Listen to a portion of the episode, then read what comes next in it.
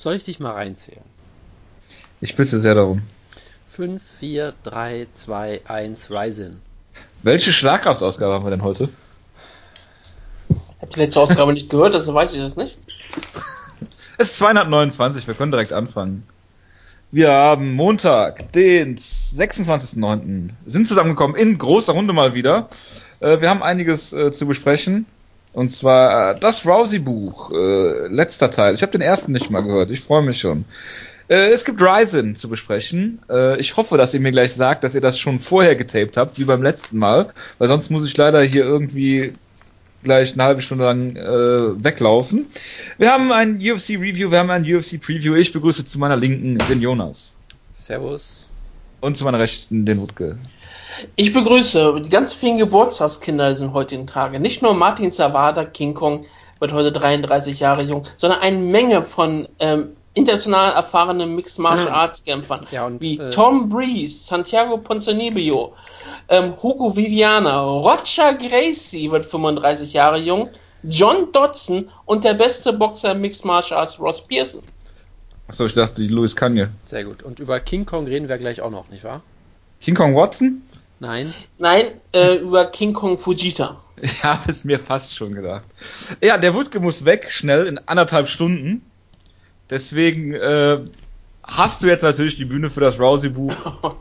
Ich bitte dich, dich aufs Wesentliche zu beschränken. Das meine Ja. ich völlig ernst. Ey, jemand hat, der Carsten hat mir 20 Euro zur Verfügung gestellt für dieses Buch. Der kriegt hier 20 Euro Mehrwert zurück. Und ich kann jetzt schon eins sagen, er wird noch viel mehr Mehrwert bekommen. V- Vielleicht so über die nächsten, ich weiß nicht, wie viele Kapitel das Buch hatte. Ich glaube über 50, also wird es wahrscheinlich ein Jahr zu- lang gehen. Bitte zu bedenken, dass ich, dass 20 Euro ein Bruchteil von dem ist, was ich in den letzten paar Jahren hier für Schlagkraft ausgegeben habe. Ja, aber hast du mir jemals ein Buch geschenkt? Nein. Ja, ein ich weiß schenken. auch warum. Ich habe dir einen Magneten geschenkt, also bitte, das möchte ich nochmal erwähnt haben. Und, und einen Ryzen, nee, zwei Ich habe übrigens, ich hab übrigens die George Bush-Rede gefunden, Jonas. Glückwunsch, das freut mich. Gut. Ja, also ähm, das Ronda Rousey Buch. Wir haben letzte Woche, äh, vor drei Wochen darüber gesprochen. Müssten drei Wochen gewesen sein. Ja, drei Wochen, glaube ich. Das ist. Ähm, wo ich überraschend war, überraschend fand, wie gut mir das Buch gefallen hat. Dass es ähm, natürlich seine Macken hat, es ist sehr, sehr, ähm, es ist halt sehr, sehr rousy und das ist eigentlich sogar die größte Stärke des Buchs, obwohl das Buch natürlich in Deutsch geschrieben ist. Du hast die ganze Zeit das Gefühl, Ronda Rousey spricht mit dir. Was natürlich etwas ist, was sich Jojo zum Beispiel mal gewünscht hat, der, wo ich immer sagte, das ist Was? ein Buch für Jojo. Denn er hat, der als großer Ronda Rousey-Fan würde sich natürlich über sehr viele Sachen freuen. Also das Buch ist ähm, sehr einfach zu lesen. Es hat 320, äh, 340 Seiten insgesamt. Und es ist eigentlich, wenn man sich ein bisschen Zeit nimmt, ich glaube jemand wie Jonas, der sehr schnell liest, würde das Buch wahrscheinlich an einem Wochenende durchlesen können. Ich habe es letzte Woche ja perfekt als Toilettenliteratur bezeichnet. Und das im positiven Sinne, weil die Kapitel sind immer so kurz, dass man das wunderbar auf der Seite mal kurz durchlesen kann. Es ist auch weiterhin ein Buch, was ich wunderbar für einen Urlaub machen könnte. Jetzt, gerade Sept äh, Ende September, schön am Strand, kann man das Ronda Rousey Buch wunderbar lesen. Ähm, und wem würde ich, ich würde sogar, vor, sogar, sogar anfangen, würde ich jemandem dieses Buch empfehlen. Wenn diese Person Ronda Rousey-Fan ist, ja, absolut. Jemand, der Mixed Martial Arts einfach nur so mag, ja, vielleicht. Es kommt gleich ein bisschen darauf zu sprechen, wo die Schwäche des Buches liegt. Also, um man dieses Buch zu gefallen, muss man, glaube ich, auch an Ronda Rousey interessiert sein, an der Person, wer dahinter steckt. Wer das hier als Mixed Martial Arts Buch liest, ich glaube, da gibt es bessere Bücher. Bessere Bücher, die da ein bisschen mehr in die Materie eingehen und bessere ähm, interessante Geschichten haben, während Jojo die ganze Zeit mich zuspammt, was sehr einfach ist äh, und nicht ablenkend ist, aber keine Sorge, ich bin professionell und deswegen macht mir das nichts aus. Was ist die absolute Stärke dieses Buches? Und das ist auch wieder überraschend, es ist nicht der Mixed Martial Arts Teil. Der ist wahrscheinlich der mit Abstand schwächste Teil des Buches. Es ist sogar wirklich interessant. Es ist, es erinnert sich ein bisschen wie an die Jessica Jones Serie, wo man sagen müsste, die Serie war einfach nur zu lang, sonst wäre sie, was sie machen wollte, perfekt gewesen. Das Buch wäre nicht perfekt, keine, absolut nicht, aber hätte das Buch äh, mit dem Liz Camus-Kampf geendet, als letztes Kapitel und dann noch die Danksagung und sowas, würde ich hier sogar sitzen und sagen, würde sowas sagen wie 8 von 10 für das, was es erreichen wollte. Es wäre sogar wirklich ein am Ende sogar recht gutes Buch. Also wirklich, wo ich sagen würde, ja, das kann man empfehlen für Leute, die daran interessiert sind. Die, wie gesagt, die absolute Stärke des Buches ist der Mittelteil, wo sie ähm, ihre ganze Karriere sozusagen, ihre Judo-Karriere ist mit Abstand das Interessanteste. Und auch, äh, was sie nach ihrer Judo-Karriere macht und wie sie ins Mixed Martial Arts reinrutscht. Denn ihre ganze Lebensgeschichte ist da ziemlich interessant dran, wie sie aus den Olympischen Spielen kommt und ähm, wie sie mit den Niederlagen umgeht, aus der Olympischen Niederlage und wie sie dann von zu Hause ausbricht und bei anderen Leuten immer wieder unterkommt und dort trainiert, während sie äh, von der Hand in den Mund lebt und wie sie bei tausenden Judo-Leuten ähm, trainiert, während sie schwere Bulimie hat und immer wieder darüber erzählt, wie schrecklich Weight-Cutting ist und wie ihr Leben eigentlich richtig scheiße ist und dass halt Champions, ähm, um erfolgreich zu haben, ihr Leben hassen müssen und all solche Dinge. Das ist wirklich ziemlich interessant. Und ähm, es macht auch sehr viel Spaß, zum Beispiel ihre ganze Judo-Karriere zu sehen und sich dann mal Judo-Kämpfe aus der Zeit anzuschauen. Wie zum Beispiel, wie sie gegen Iliane Bosch, ähm, Edith. Edith Bosch, genau, Entschuldigung. Das war eine andere Sache, wo es mit, mit einer Iliana war. Iliana Gomez, ihre erste Mixed Martial Arts Gegnerin war das ja. Edith Bosch, die sie ja ähm, bei den Olympischen Spielen 2008 verloren hat ähm, und danach später noch Bronze gewonnen hat gegen die deutsche Annette Böhm. Wenn man sich diesen Kampf anschaut, ähm, Edith Bosch und ähm, Ronda Rousey sind scheinbar keine guten Freundinnen geworden. Sie hatten vorher schon ein Turnier und all solche Sachen, die mögen sich absolut nicht, wo Edith Bosch scheinbar häufiger mal Ronda Rousey den Arm ausgerenkt hat, mit einer illegalen Technik, wie sie immer wieder ganz klar sagt. Und, sie, und trotzdem hat Ronda Rousey immer gewonnen. In diesem Kampf soll Edith Bosch sie viermal ins Gesicht geschlagen haben und ähm, danach nur noch weggelaufen haben. Es war ein Kampf ohne Wertung und dann gab es den Golden Score, wo Ronda Rousey mehr oder weniger sagt, sie sind beide zu Boden gepurzelt und Edith Bosch bekam einfach eine Wertung. Wenn man sich den Kampf auf YouTube anschaut, hat man auf einmal eine ganz andere Sicht der Dinge, was logisch ist. Alle haben natürlich eine andere Sicht der Dinge, sondern es, wenn man, es geht glaube ich, bei Judo sieht man ja häufig diese, diese, bei diesen Griffen diese Slaps machen, um halt einen guten Griff zu haben. Einer davon geht auch wirklich Rousey komplett ins Gesicht und man kann auch wirklich sagen, okay, das war bestimmt auch Absicht, da stelle ich ihr nichts weiter unter, aber vier Schläge ist glaube ich ein bisschen übertrieben und die Wertung war ein glasklarer Konter von Ede Bosch und den Kampf auch verdient gewonnen. Was da sehr interessant ist, wenn man da so in die Kommentare schaut und die ganzen Ronda Rousey-Fans hat, die Edith Bosch erstmal ganz als Mann beleidigen. Und ja, du liest ja auch Kommentare, das ist ja ganz. Ja, das solltest du also, bei sowas auch mal machen. Nein, auf Woodward, gar keinen Woodward, Fall. Ganz kurz, überrascht dich das, gemessen daran, mit welcher anderen Auseinandersetzung, mit welcher anderen Frau sich Rousey-Fans meistens auseinandersetzen müssen? die in diesem Buch nicht einmal erwähnt wird. Das schockiert mich vollkommen. Es gibt keine Erwähnung von Christianes Cyborg Justino in diesem Buch. Sie existiert nicht. Was ähm, sehr Vielleicht viel noch besser so. Ja, was in diesem Buch sehr häufig vorkommt, sind natürlich die vielen Freunde von ähm, Ron Rousey, ihre nicht nur drei ähnlichen Beziehungen. Da kam was, was gesagt? Nee, nee, nix, vergiss es. Da kam sehr viel durch. Sie werden natürlich nie mit Namen erwähnt. Und weil das ist, glaube ich, auch besser so bei einer Autobiografie, gerade wenn die Beziehung mit Ronda Rousey ist. Aber es hat doch, er hat nicht irgendein Ex-Freund geklagt? Die, meine ja, weil man kann drin. nämlich re relativ leicht darauf schließen, wer sie sind. So, okay.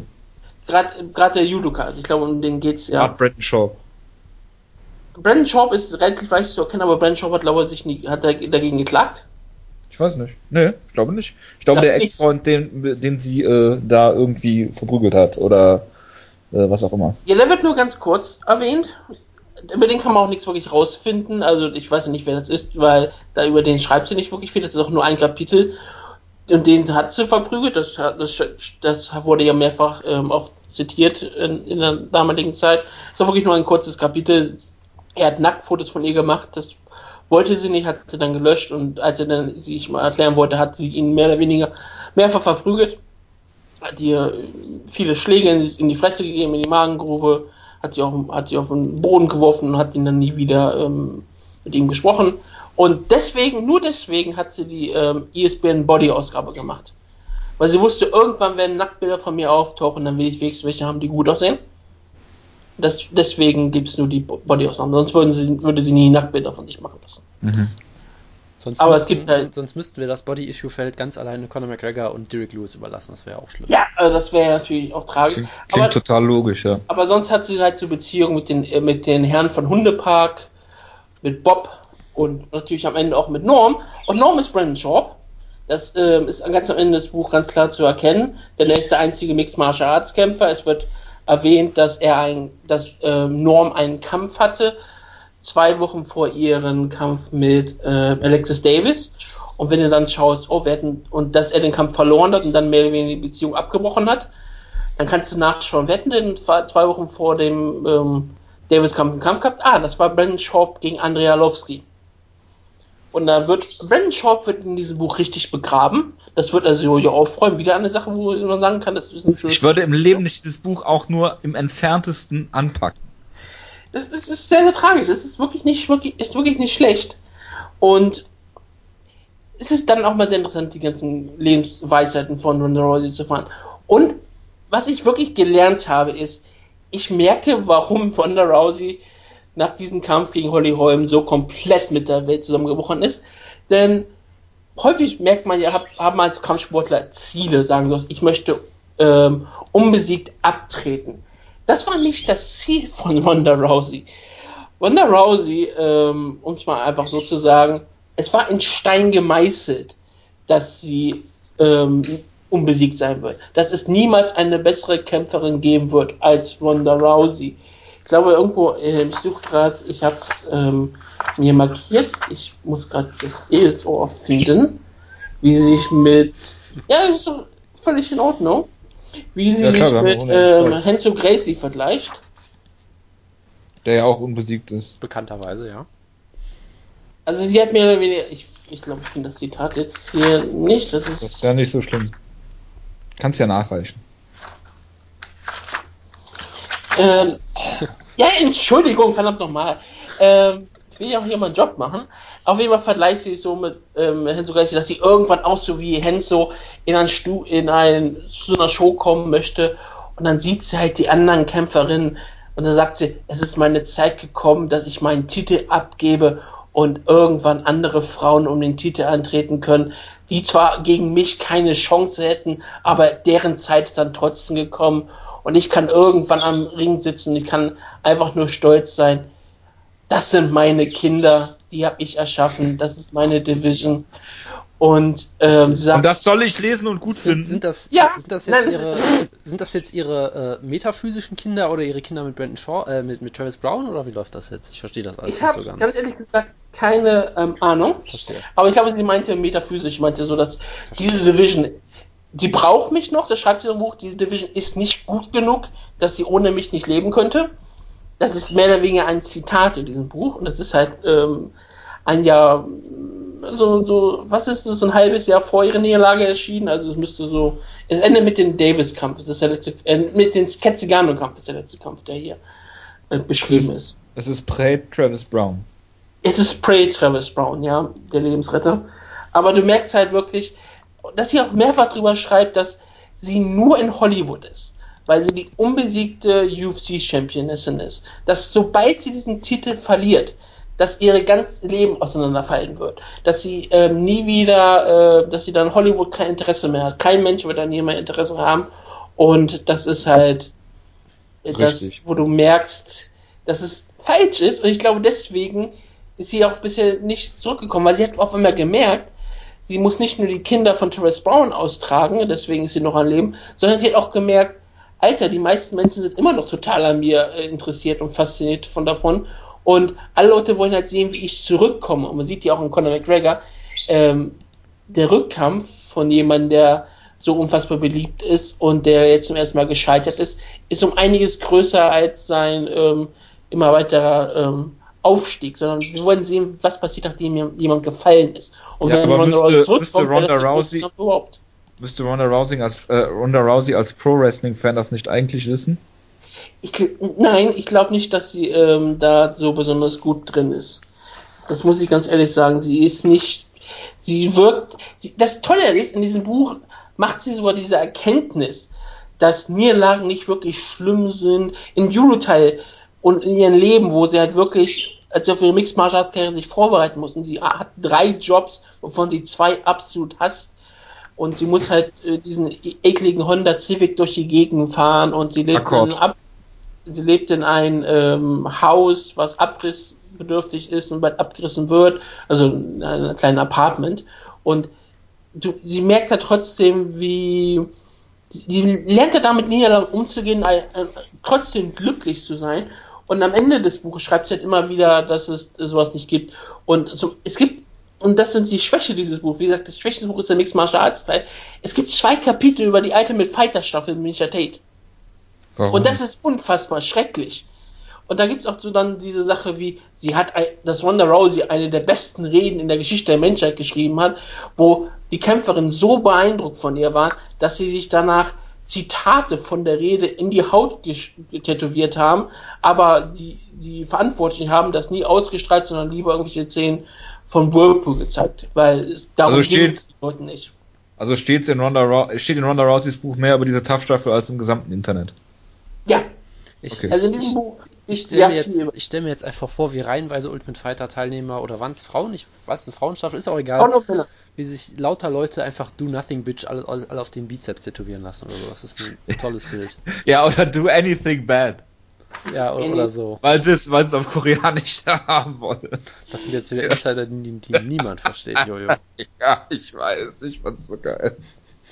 Ja, auf, Aufklä- Aufklärung wird's nicht geben, egal. Nein, Aufklärung wird es auf keinen Fall geben. Und jetzt nochmal, bevor ich mich alle ein Geschenk mache an euch beide, Oh noch die, natürlich das Spannendste überhaupt und das ist auch das, was, wo das Buch nochmal danach hat. Oder auch, wo es aber auch toll ist, weil du kannst wirklich viel zwischen den Zeilen lesen. Edmund Taverdian. Ähm, Ah. Edmund Taverdian ähm, wird hier in diesem Buch dargestellt, so wie es darstellen müsste. Er wird zu ihrem Trainer erkannt und in ihrem Judo-Teil wechselt ähm, Ronda Rousey Trainer wie verrückt. Nicht nur, weil sie es muss, sondern weil sie es kann und weil sie es möchte. Sie möchte immer neue Erfahrungen sammeln. Alles ist toll. Sie, sie schreibt mehr oder weniger häufig drüber, wie man Trainer wechseln muss. Darüber haben wir auch einmal drüber gesprochen, Jonas, im, im ersten Teil. Ja, Dieses eine ja. Zitat davon. Man muss Trainer wechseln, man muss dann auch mal schwere Entscheidungen treffen, bla bla bla. Jetzt sagst du uns, Später warum man im das Buch- bei ihm nicht macht. Später im Buch revidiert sie das völlig, indem sie sagt, wenn man einmal seinen richtigen Trainer gefunden hat, dann hat man seinen richtigen Trainer fürs Leben gefunden. Und Edward Taverden war ihr richtiger Trainer, als sie mit Mixed Martial Arts angefangen hat, durch äh, Manny Gambirian. Ähm, hat sie mit Mixed Martial Arts angefangen, hat dann mehrere Trainer, Trainer ähm, gehabt, die sie nie erwähnt. Und mit denen hat es nie Klick gemacht. Bei Edmund Taverdian hat sie einfach ihm nur zugehört, wie er irgendwelchen anderen Armeniern auf Armenisch Boxen erklärt hat und hat dann sofort gesagt, das ist mein Trainer und bei dem bleibe ich. und dann hat sie mein für Gott. vier Monate hat Ja. Edmund Taverdian sie ignoriert. Und Ja, erst, das hat, das hat ihren Charakter erst- sicherlich geschärft. Ja. ja, und erst als sie sich einmal über ihn aufgeregt hat, dass, er, dass sie kein, immer noch kein Pratzentraining mit ihm machen wollte, hat er dann auf einmal den Respekt vor Ronda Rousey gewonnen und ist es zu dieser Beziehung geworden, die es jetzt heute ist. Alter. Ja, das klingt wie so ein Drehbuch von so einem Pickup-Artist oder so. ja, Ja, ohne Scheiß. Das, das ist echt so. Ja, und so ist auch deren Beziehung mehr oder weniger die ganze Zeit. Edmund Taverdians Trainingscamp, wie ihr Training von Edmund Taverdian immer beschrieben wird, ist es so, dass Edmund Taverdian immer noch versucht, sie sauer zu machen. Sie, sie, er ignoriert sie, wenn, wenn es kein richtiges Camp ist, ignoriert er sie immer, er macht sie fertig, er sagt ihr nur, was sie falsch macht und sagt nie, was sie richtig machen soll. Und ihr Pratzentraining scheinbar äh, besteht nur aus Jabs.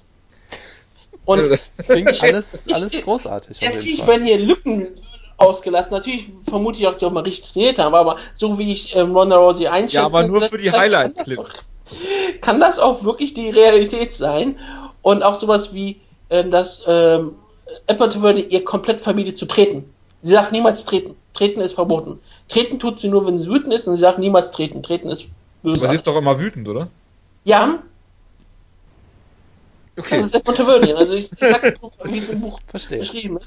Und das ist halt, wenn du wirklich zwischen den Zeilen liest.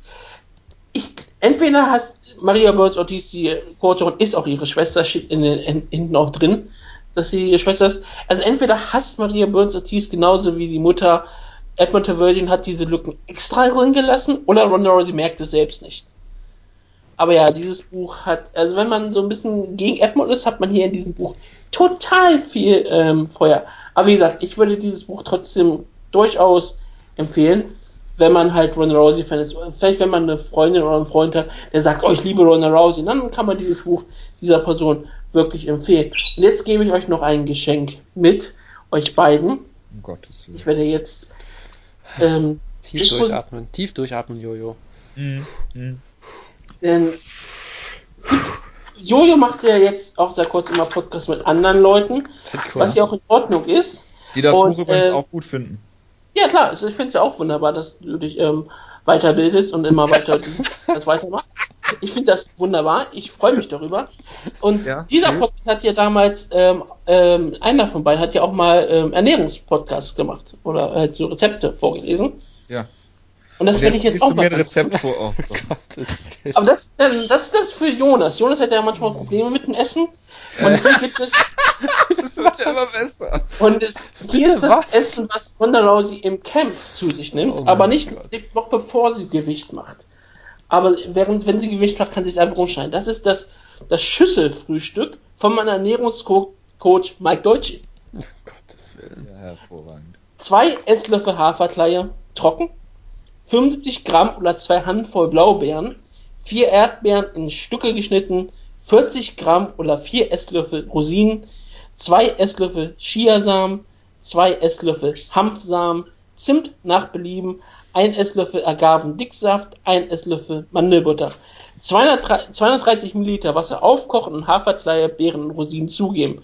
Samen und Zimt einrühren. Agaven und Dicksaft einrühren. Falls das Ganze zu dick wird, Wasser zufügen. Während meines Camps ersetze ich den Agavendicksaft, Agavendicksaft eventuell durch Stevia oder lasse die Mandelbutter weg. Also Jonas, ich erwarte bis nächste Woche, dass du das Schüsselfrühstück mal probiert hast Mhm. und es darüber dann auch berichtest. Denn ich glaube, das würde dir bestimmt sehr gut tun. Denn es hilft Ronda Rousey. Sie isst das täglich und immer. Und wenn sie das nicht bekommt, wird sie komplett wild. Das ist das Haus, was Ronda Rousey gebaut hat. Ja, das Haus. Ich habe mal eine Frage, Wutke, warum? ich habe noch ein Geschenk für dich. Ach so. Also, warum was? Das war uns beide. Ja, warum du das jetzt vorliest. Einfach um auch den Hörern was zu geben aus Ronda Ja. Rousey. Die können sich ja auch mal dieses Frühstück zuführen und dann sich fühlen wie Ronda Rousey. Also, also unsere Hörer, unsere Hörer kriegen hier Mehrwert und Nährwert, ja? Ja, und die Zuhörerinnen auch. Ähm, Ja, die sowieso. Hier ist, hier ist jetzt was anderes und das ist für Jojo, denn Mhm. er kommt aus der Geburtsstadt von Adnan Kartic und er ist bei richtig. Leverkusen-Fan, er ist Kummer gewohnt, deswegen braucht er was Alkoholisches. Was? Und Ja. hier ist nämlich ähm, das Party Like a Barrack Star. Das ist ein Getränk, was scheinbar Ronda Rousey erfunden hat in ihrer schlimmsten Phase, als sie ein Jahr lang nichts tat und auch ein bisschen drogenabhängig war. Okay, Drogen. Ähm, ja, okay. Das ist eine Mixtur, die ich Party Like a Barack Star nannte. Obama war gewählt worden und der Drink war eine Mischung aus schwarzen und weißen Zutaten. Okay. Kannst du die jetzt bitte vorlesen? Ja, erstmal der Tipp vom Barkeeper. Wie viel, wie viel ist ein Shot? Eingießen und Double 4 zählen. Okay? Party Like Ja, aber mit, ja, aber dafür mit so einem äh, Nippel oben drauf, ne? Nicht die äh, ganze Flasche, dann bis 14 ist nämlich leer. Ja, Du brauchst so einen Aufsatz dafür. So, sie war Ich will damals es nur mal dazu sagen, falls du das nachmachst. den ganzen Vormittag las, lang äh, saß ich rum und trank davon. Also es könnte auch sein, dass sie die ganze Flasche meint. Aber Ja. hier ist der Party Like a Barack Star. Ja. Zwei Shot Espresso, ein oder zwei Shot Stocznia Wodka Vanille. Ich kann das nicht aussprechen, finde ich gut in Russisch. Ein Kannst Shot Kalua. Nicht aussprechen. Ein, ein Wodka Vanille. Erstmal, das reicht ja. Ja. Ein Shot Kalua, ein halber Shot Baileys, ein Esslöffel ähm, Kakaopulver, zwei Shot Speise als Milchmischung, ersatzweise Sahne, Milch, Zuckersirup. Also lässt die da, Ja. das Eis zuerst schmilzen, oder was? Zitat, ähm, Zutaten mit Eis im Shaker mixen, Prost. Klingt voll scheiße. Ja, ich erwarte, dass du bis nächste Woche getrunken hast. Kann ich bitte, ich glaube, ich brauche danach zum Frühstück das, was Jonas dann isst. Ich, ich überlasse dir das gerne. das kannst du kannst gerne beides machen. Katerfrühstück, ja. Und jetzt Das kommt noch mal eine, für die Zukunft kommt jetzt noch die große Berei ähm, Sache. Ich habe ja meine letzte, äh, vor drei Wochen schon gesagt, einer der größten Nachteile ist immer die Einleitung, die Ronda Rousey hat in diesem Buch. Ich habe davon noch mal eine vorgelesen, die sind relativ schrecklich, haben meistens mit den Kapiteln nichts zu tun und sind wirklich unfassbar. Das sind so, so richtige Ronda Rousey Zitate. Und davon hat sie jetzt vor jedem Kapitel 1 und ich werde jetzt in jeder Sendung diese Einleitung vorlesen. Pro Sendung lese ich eine Einleitung vor. Womit haben wir das In den verdient? nächsten fünf, Warum? 50 Wochen. Ja, das- ist ja gut. Sieh zu. Jojo, können wir das irgendwie, letzte, äh, was kommt. Können wir irgendwie der Carsten mal beleidigen, wir beiden oder so? Das, das geht ja Ich, überhaupt nicht, ich habe schon überlegt, im Wutke Matt Hughes eine Biografie zu schicken. Ja, ich kann es ja tun. Vielleicht Ja, auf so gar keinen Fall. So, und jetzt das Zitat für heute aus dem Buch von Rousey, von Geburt an bereit. Viele überlegen vor dem Kampf, ob sie wirklich bereit sind. Wenn sie in den Ring gehen, fühlen sie sich nicht aufgewärmt und unvorbereitet. Sie glauben, das Gefühl ginge weg, wenn sie sich nur etwas mehr aufwärmen würden. Sie machen sich Sorgen. Ich bin dazu erzogen worden, jederzeit kampfbereit zu sein. Ich wärme mich fast gar nicht auf und bin dennoch am Beginn einer Begegnung so kampfbereit, dass ich mich fast mit Gewalt zurückhalten muss.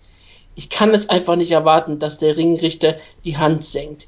Man weiß nie, ob man früher als erwartet kampfbereit sein muss. Ronda Rousey. Kenny Florian. Ja. Vielen Dank dafür. Bitte. Ich bin froh, ich bin, also ich bin wirklich froh, dass wir jetzt neben den Geburtstagen noch eine Kategorie in der Sendung haben, bei der ich immer noch nicht weiß, was die soll. Aber das ist ja kein Problem. Ich weiß ja auch nicht, was Ryzen soll. Wenn du unbedingt willst, Boah, was eine Überleitung hier. ja. Also, da der Wutke jetzt so viel geredet hat, muss ich ja dem Jonas fast das Wort erteilen. Ja, Kann er machen, dann kann ich mir eine Hose anziehen. Also wenigstens eine andere Hose anziehen. Ja, ja, ist kein Problem. Ich Wutke- gehe mal auf Topology. Putke, kannst du mir eben sagen, wie diese Liga heißt? Ich habe den Namen. Reisen. Dankeschön, Dankeschön. Du warst ja in der letzten Ausgabe sogar kurz da für anderthalb Sekunden, was ich sehr, sehr nett von dir fand. Hab mich sehr gefreut, weil ich, Ähm, das fand ich von dir. Genau. Ich ziehe mir kurz Hose. Ja. Ja, ähm, mach. Ich habe zwei Seiten Notizen. Ich merke, dass sie sehr ungeordnet sind, aber egal. Ähm, was mir natürlich wieder einfällt, diese, diese ganze Zeremonie, dieses Opening, das ist einfach immer wieder großartig, ja. Diese, diese Catcher-Parade, so schön, wie sie alle zum Ring kommen, wie äh, Takada wieder eine Promo hält. Er hat leider nicht im, äh, im Tanga getrommelt, das fand ich sehr, sehr schade. Das war ein, großer, gro habe ich sehr vermisst, muss ich sagen, aber ansonsten auch sehr schön. Es gibt natürlich wieder wunderbare Hype, äh, Hype-Trailer. Dieser äh, Hype-Trailer zum Damenkampf war natürlich wunderbar mit Queen versus Queen, Queen kills Queen, also irgendeine Königin muss sterben. Äh, was ich sehr spannend fand, ist, sie haben sehr viel Material äh, wieder benutzt. Also äh, es gab diesen wunderbaren Trailer von, äh, von, von Krokop, wo sie eins zu eins einfach Szenen wiederholt haben aus dem legendären äh, Fedor gegen Krokop-Trailer von vor elf Jahren. Da haben sie eins zu eins einfach Szenen kopiert äh, aus dem Originalmaterial, wie irgendwie die Mutter von Krokop am Grab des Vaters steht und solche Sachen. Das haben sie einfach, einfach übernommen. ne? Dürfen die das? Das weiß ich nicht. Eigentlich gehört das ja der Ist das Pride der und damit der UFC, aber Ja. keine Ahnung, was. Vielleicht haben die da irgendwelche anderen Regeln, dass das irgendein Oder ist es ihnen einfach scheißegal? die Rechte bei irgendeiner japanischen Filmfirma liegen oder so, keine Ahnung. Äh, was auch sehr schön fand, so, so ein schönes, äh, was sich durch die Sendung zieht, so ein bisschen, der Kameramann ist oft nicht hinterhergekommen, ja, so wurde teilweise irgendwie gesagt, ja, äh, es wurde irgendwie Andy Sauer angekündigt und es wird dazu Baruto gezeigt, das war großartig, die kann man ja so leicht verwechseln auch. Ähm, aber fangen wir doch, ich würde sagen, fangen wir mit dem Open an, außer Woodka hat noch irgendwas zu sagen oder ist überhaupt da? Ich bin, habe mich gerade wieder hingesetzt. Gut. Deswegen. Hast du irgendwas gehört? Nein. Sehr gut. Dann fang du doch mal an mit, mit She-Hulk, Gabby Garcia. Bitteschön. Das war ja leider nicht mein Opener, aber ja, es war ein Kampf. Ja, man, man muss dazu natürlich sagen, ich bin Modefan und gucke die, äh, die amerikanische Version. Wutke ist natürlich der, der Purist, der guckt das auf Japanisch. Ganz- Ja, ich habe nur über Topology überhaupt wirklich erfahren, dass der Stream auch eine ähm, Replay-Funktion hatte. Denn ich habe den, äh, den Link von dem Stream nochmal aufgerufen. Der ging nicht, aber hätte ich auf der Website einfach nur gesucht nach Rise, hätte ich sogar den sofort gefunden. Aber ich habe dann lieber klassisch Dailymotion geschaut und habe die japanische TV-Version geschaut, die sehr geil war. Wie gesagt, da ähm, freue ich mich sehr drüber. Aber ja, äh, Gabriel Garcia gegen Desti Destiny Yarbrough, oder so hieß sie, ne? Äh, das klingt soweit plausibel, ja.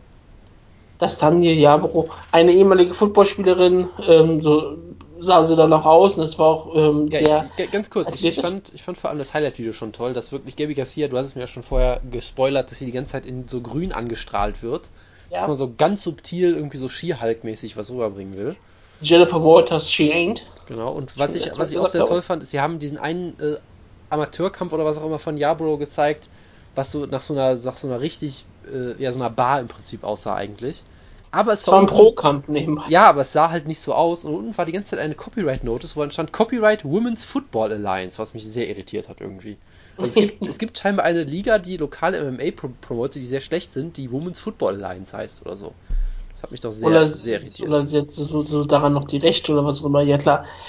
Auf jeden Fall, es war der beste Kampf von Gabriel Garcia in ihrer Karriere auf jeden Fall, das eine Javo hatte. Ist jetzt nicht schwer, ja. Wirklich eine Chance.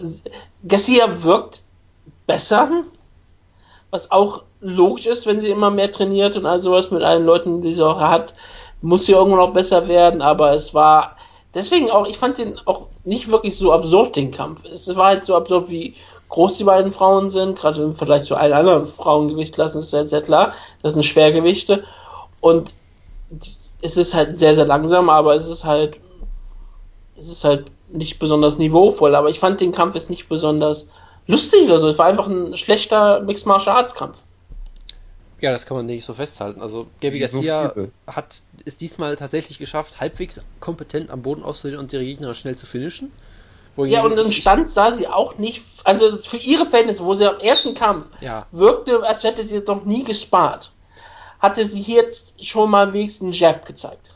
Ja, also Weil von daher, ich sag mal so, der, der zweite Kampf halt richtig schlimm, wo sie diese Gegnerin, die für 50 Pfund weniger gewogen hat, nicht finishen konnte die ganze Zeit. Ne? Hier hat sie wenigstens den Sack schnell zugemacht äh, und viel mehr, also es war fast schon zu wenig Freakshow irgendwie. Ja, das war wirklich fast schon tragisch, weil Jabo wirkte wirklich so, als wäre sie durchaus trainiert, aber halt ohne irgendwelche Chancen hier in diesem Fall. Ich meine, gegen wen soll sie auch kämpfen? Das ist halt das, das Problem für die für das Schwergewicht der Damen. Ja, wahrscheinlich, ne? Und jetzt kommt natürlich die spannende Frage. Ja, würde Ryzen das nicht machen? Jojo, würdest du Gabriel Garcia eine Chance gegen CM Punk geben? Ich werde diese Frage nicht beantworten. Also wir haben CM okay. Punk noch nie in dieser Gewichtstasse gesehen, deshalb können wir darüber keine Aussagen treffen. Ich bin mir ziemlich sicher, dass mit Gabby Garcia mit CM Punk den Boden aufwischen würde. Zwei Sachen wollte ich noch kurz erwähnen. Erstmal hat Gabby Garcia nach der Promo, äh, nach dem Kampf eine Promo gehalten, wo sie gesagt hat, I'm the Queen of Japan, man. Damit hatten wir äh, nach einem Kampf schon drei Königinnen in Japan. In Japan. Das gibt sicherlich auch viele Konflikte. Ja, und gerade der Main, der Okomo-Event ging ja um die wahre Königin. Ja, das, das habe ich ja gerade eben gesagt, als du nicht zugehört hm? hast.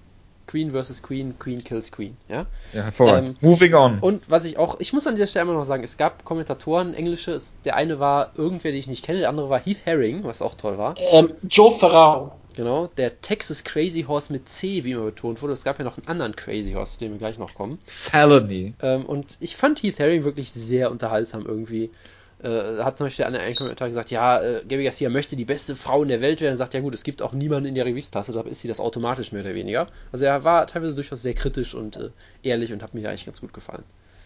Gut. Er hat ja auch nichts zu verlieren, muss man ehrlich sagen. Äh, sollen wir chronologisch nach meiner Version vorgehen, sonst kommen ja, wir komplett durcheinander. Es gab diesen Kampf dieser jungen, äh, am, ehemaligen Amateurringerin, die irgendwie noch ziemlich jung ist und ich glaube ihren zweiten Rising-Kampf hatte. Äh, den Namen ja, habe ich jetzt natürlich wieder vergessen. Jetzt Kanako Murata. Genau. Äh, da muss man, glaube ich, nur erwähnen, sie hat den Kampf durch Ringen gewonnen, ist scheinbar ein richtig gutes Talent und hat als äh, Siegesprämie scheinbar eine Jahresdosis äh, Ramen Instant-Nudeln gewonnen, die ja, überreicht wurde von so einem tollen Typen, der so eine riesige äh, äh Suppennudeldose auf hatte, einfach nur. Das war, das war, das war sehr japanisch auf jeden Fall. Und in Hype-Video wurde sie mehr wieder gepusht als weiblicher Hideo Toko indem sie ja, ich glaube, es war bei ihrer Mutter, ähm, arbeitet ein, als Zeitungs, ähm, nicht Verkäuferin, sondern als Zeitungsausträgerin. Austräger. Sie hat ihren LKW, mit dem sie durch die Stadt fährt, dann trägt sie immer Zeitung damit aus. Und das macht sie ähm, hauptberuflich, während sie ringt. Ihre Gegnerin Kira Batara hatte ein schreckliches ähm, Outfit an, was irgendwie so ein Kleid yes. war, mehr oder weniger. Das hast du doch vermisst, Jojo. ja. Es war, es war halt, es war halt so wie ein Rashguard, der im Kleid endet. Ja. Also es war ähm, ziemlich absurd. Kanako Murata trägt immer ihr, ihr Wrestling-Leotard, was sehr angenehm ist und das ist halt ähm, mir auch viel lieber als das, was Kiro Batara so anträgt. Deswegen hat mich sehr gefreut, dass Murata den Kampf mit Grapple Fuck gewonnen hat. Ja. Felony Bennett gegen äh, Minoru Kimura. Den Kampf habe ich sogar in voller Länge gesehen. Ja, herzlichen ja. Glückwunsch. Ja. Ich habe Jojo Jonas gesagt, er soll sich den Kampf anschauen auf jeden Fall und ja. das hat er hoffentlich auch getan. Ja, ich habe, äh, ich habe gesagt, ich spule mal kurz vor und dann habe ich die Post-Fight-Sieges Fire gesehen. Das ist ja, sehr geil, was die Charles Crazy Horse ja, aber ich habe ein bisschen zu weit gespult. Also erstmal, ich fand es toll, dass er dass er wirklich, nein, Crazy Horse ist er hier offiziell gewesen. Er wurde die ganze Zeit als Crazy Horse von allen bezeichnet. Er hat doch extra gesagt, dass er nicht mehr so genannt werden will. Ja, es ist Ja, aber, aber er heißt Crazy Horse in es Japan. Japan. Da gibt's weder Gewichtsklassen noch äh, äh, neue Nicknames, ja. ähm, ist und natürlich sehr ich, ich fand es schon mal schön, dass er mit einem King of the Cage T-Shirt rauskam, mit, ein, mit einer handgeschriebenen Nachricht an Wanderlei Silva. Äh, das war schon mal toll. Und ja, dann hat Ecke stand auch für ist, äh, den und- Gegner. Genau, es wurde ja so gehypt, dass der äh, der Gegner war irgendwie so ein Brasil brasilianisch Brasilianer mit japanischen Wurzeln oder so, der hat ja auch einen japanischen Namen und den Nickname Philip oder so. Ja, Minoru. Genau, es wurde so gehypt, dass er äh, der Protégé von Vanilla Silva ist, der natürlich mit Sandstorm rauskommt und Vanilla Silva irgendwie sollte in der Corner sein und dann doch nicht. Es wurde so aufgebaut mit dieser ganzen Crazy Horse gegen Vanilla Silva Fehde, die dann zufällig am Tag vorher nochmal aufgeflammt ist mit einem viralen Videohit, ja, also Und am Tag danach, ja, kommt auch alles noch. Ja, und dann wurde es halt so gehypt und dann hat sich äh, der gute Kimura halt gedacht, ich mach mal Flying Knee und dann hat ist Crazy Horse hochgesprungen, hat ihn ausgenockt, während ich glaube keiner der beiden auch nur einen einzigen Fuß auf dem Boden hatte und der Kampf war in sieben Sekunden vorbei. Und es war äh, sehr unterhaltsam. war, und es war eine Late Stoppage. Ja, doch. absolut. Also war auf jeden Fall sehr geil. Und Crazy Horse hat danach eine riesengroße Show abgezogen, wie er es halt so tut. Seine Promo gehalten, wie das war sein leicht verdientes Geld, was er je gemacht hat. Er hat sich bei Japan gedacht, hat auch immer wieder bekommt. bei dem, bei dem Übersetzer, Übersetzer hat immer wieder reingesprochen. Das fand ich auch sehr angenehm. Und er hat natürlich, das sollten wir noch erwähnen, er hat natürlich den Klassiker gemacht, dass er während der äh, Regelinstruktion natürlich, wie er die ganze Zeit mit Vanilla Silva geredet hat, in die Kamera sich gedreht hat. In die Kamera, genau. Das war, es war wirklich, es war irgendwie so ein Pride Never Die Moment eigentlich schon. Das war wirklich, da fühltest du dich wirklich zurückversetzt so. Ja, eine bessere Zeit. Ja, das ist jetzt die Frage, aber man hat sich auf jeden Fall zurückversetzt gefühlt. Ja, eine bessere Zeit. Ich sage nein. Soll ich jetzt, ich, ich überlege gerade, ob ich Endlich hat Crazy Horse einen ausgeglichenen Kampfrekord mit 30-30. eine, soll ich jetzt, ich überlege gerade, soll ich eine, eine, äh, ein, ein Tweet vorlesen von der Postfight-Pressekonferenz von ihm, Ja. der von einem Japaner transkribiert wurde, deshalb ist es auch noch sehr komisches Englisch. Also, Zitat, crazy message, crazy natürlich mit K geschrieben. Ähm, Natürlich. Das ist jetzt ein mehr oder weniger direktes Zitat von Crazy Horse Bandit. African American treat bad in state, comma, but here in Japan you N-word value respect. Cause of that I love Japan, come on want. Also ja, da, das, da geht, da geht einiges ab in dieser Promo. Äh, auch Chaos, ja. auch äh, im, po im Postfight, wie er dann äh, äh, auf die Ringecke rennt und die Kommentatoren, glaube ich, dachten, dass er einfach, wenn er die Silver einen Flying Dropkick verpasst oder so und nach draußen springt, hat er leider doch nicht gemacht. Hat stattdessen seinen Moonsault wieder zurück in den Ring gemacht. Also das war auf jeden Fall, äh, ja, sagen wir unterhaltsam. Und Hätte er ja zweimal gezeigt, den Moonsault. Genau, und Backstage haben sie sich sofort wieder gebrawlt, scheinbar. Also all- alles großartig. Und äh, die gute Frau Yarbrough musste sich irgendwie zurückhalten oder so. Das ist auch noch äh, wunderbar, einfach nur. Die Turnierkämpfe waren alle in der, in der japanischen TV-Version nicht dabei, bis auf Ist- die Krokop. Ist Crazy Horse nicht mal ausgechoked worden von äh, Cristiano Marcello bei Pride damals Backstage? Das klingt alles plausibel und ich denke, ich habe keine Lust nachzugucken, deshalb sage ich einfach ja. Ich guck nach. Ich habe ja sonst nichts zu tun jetzt. Moving on, bitte.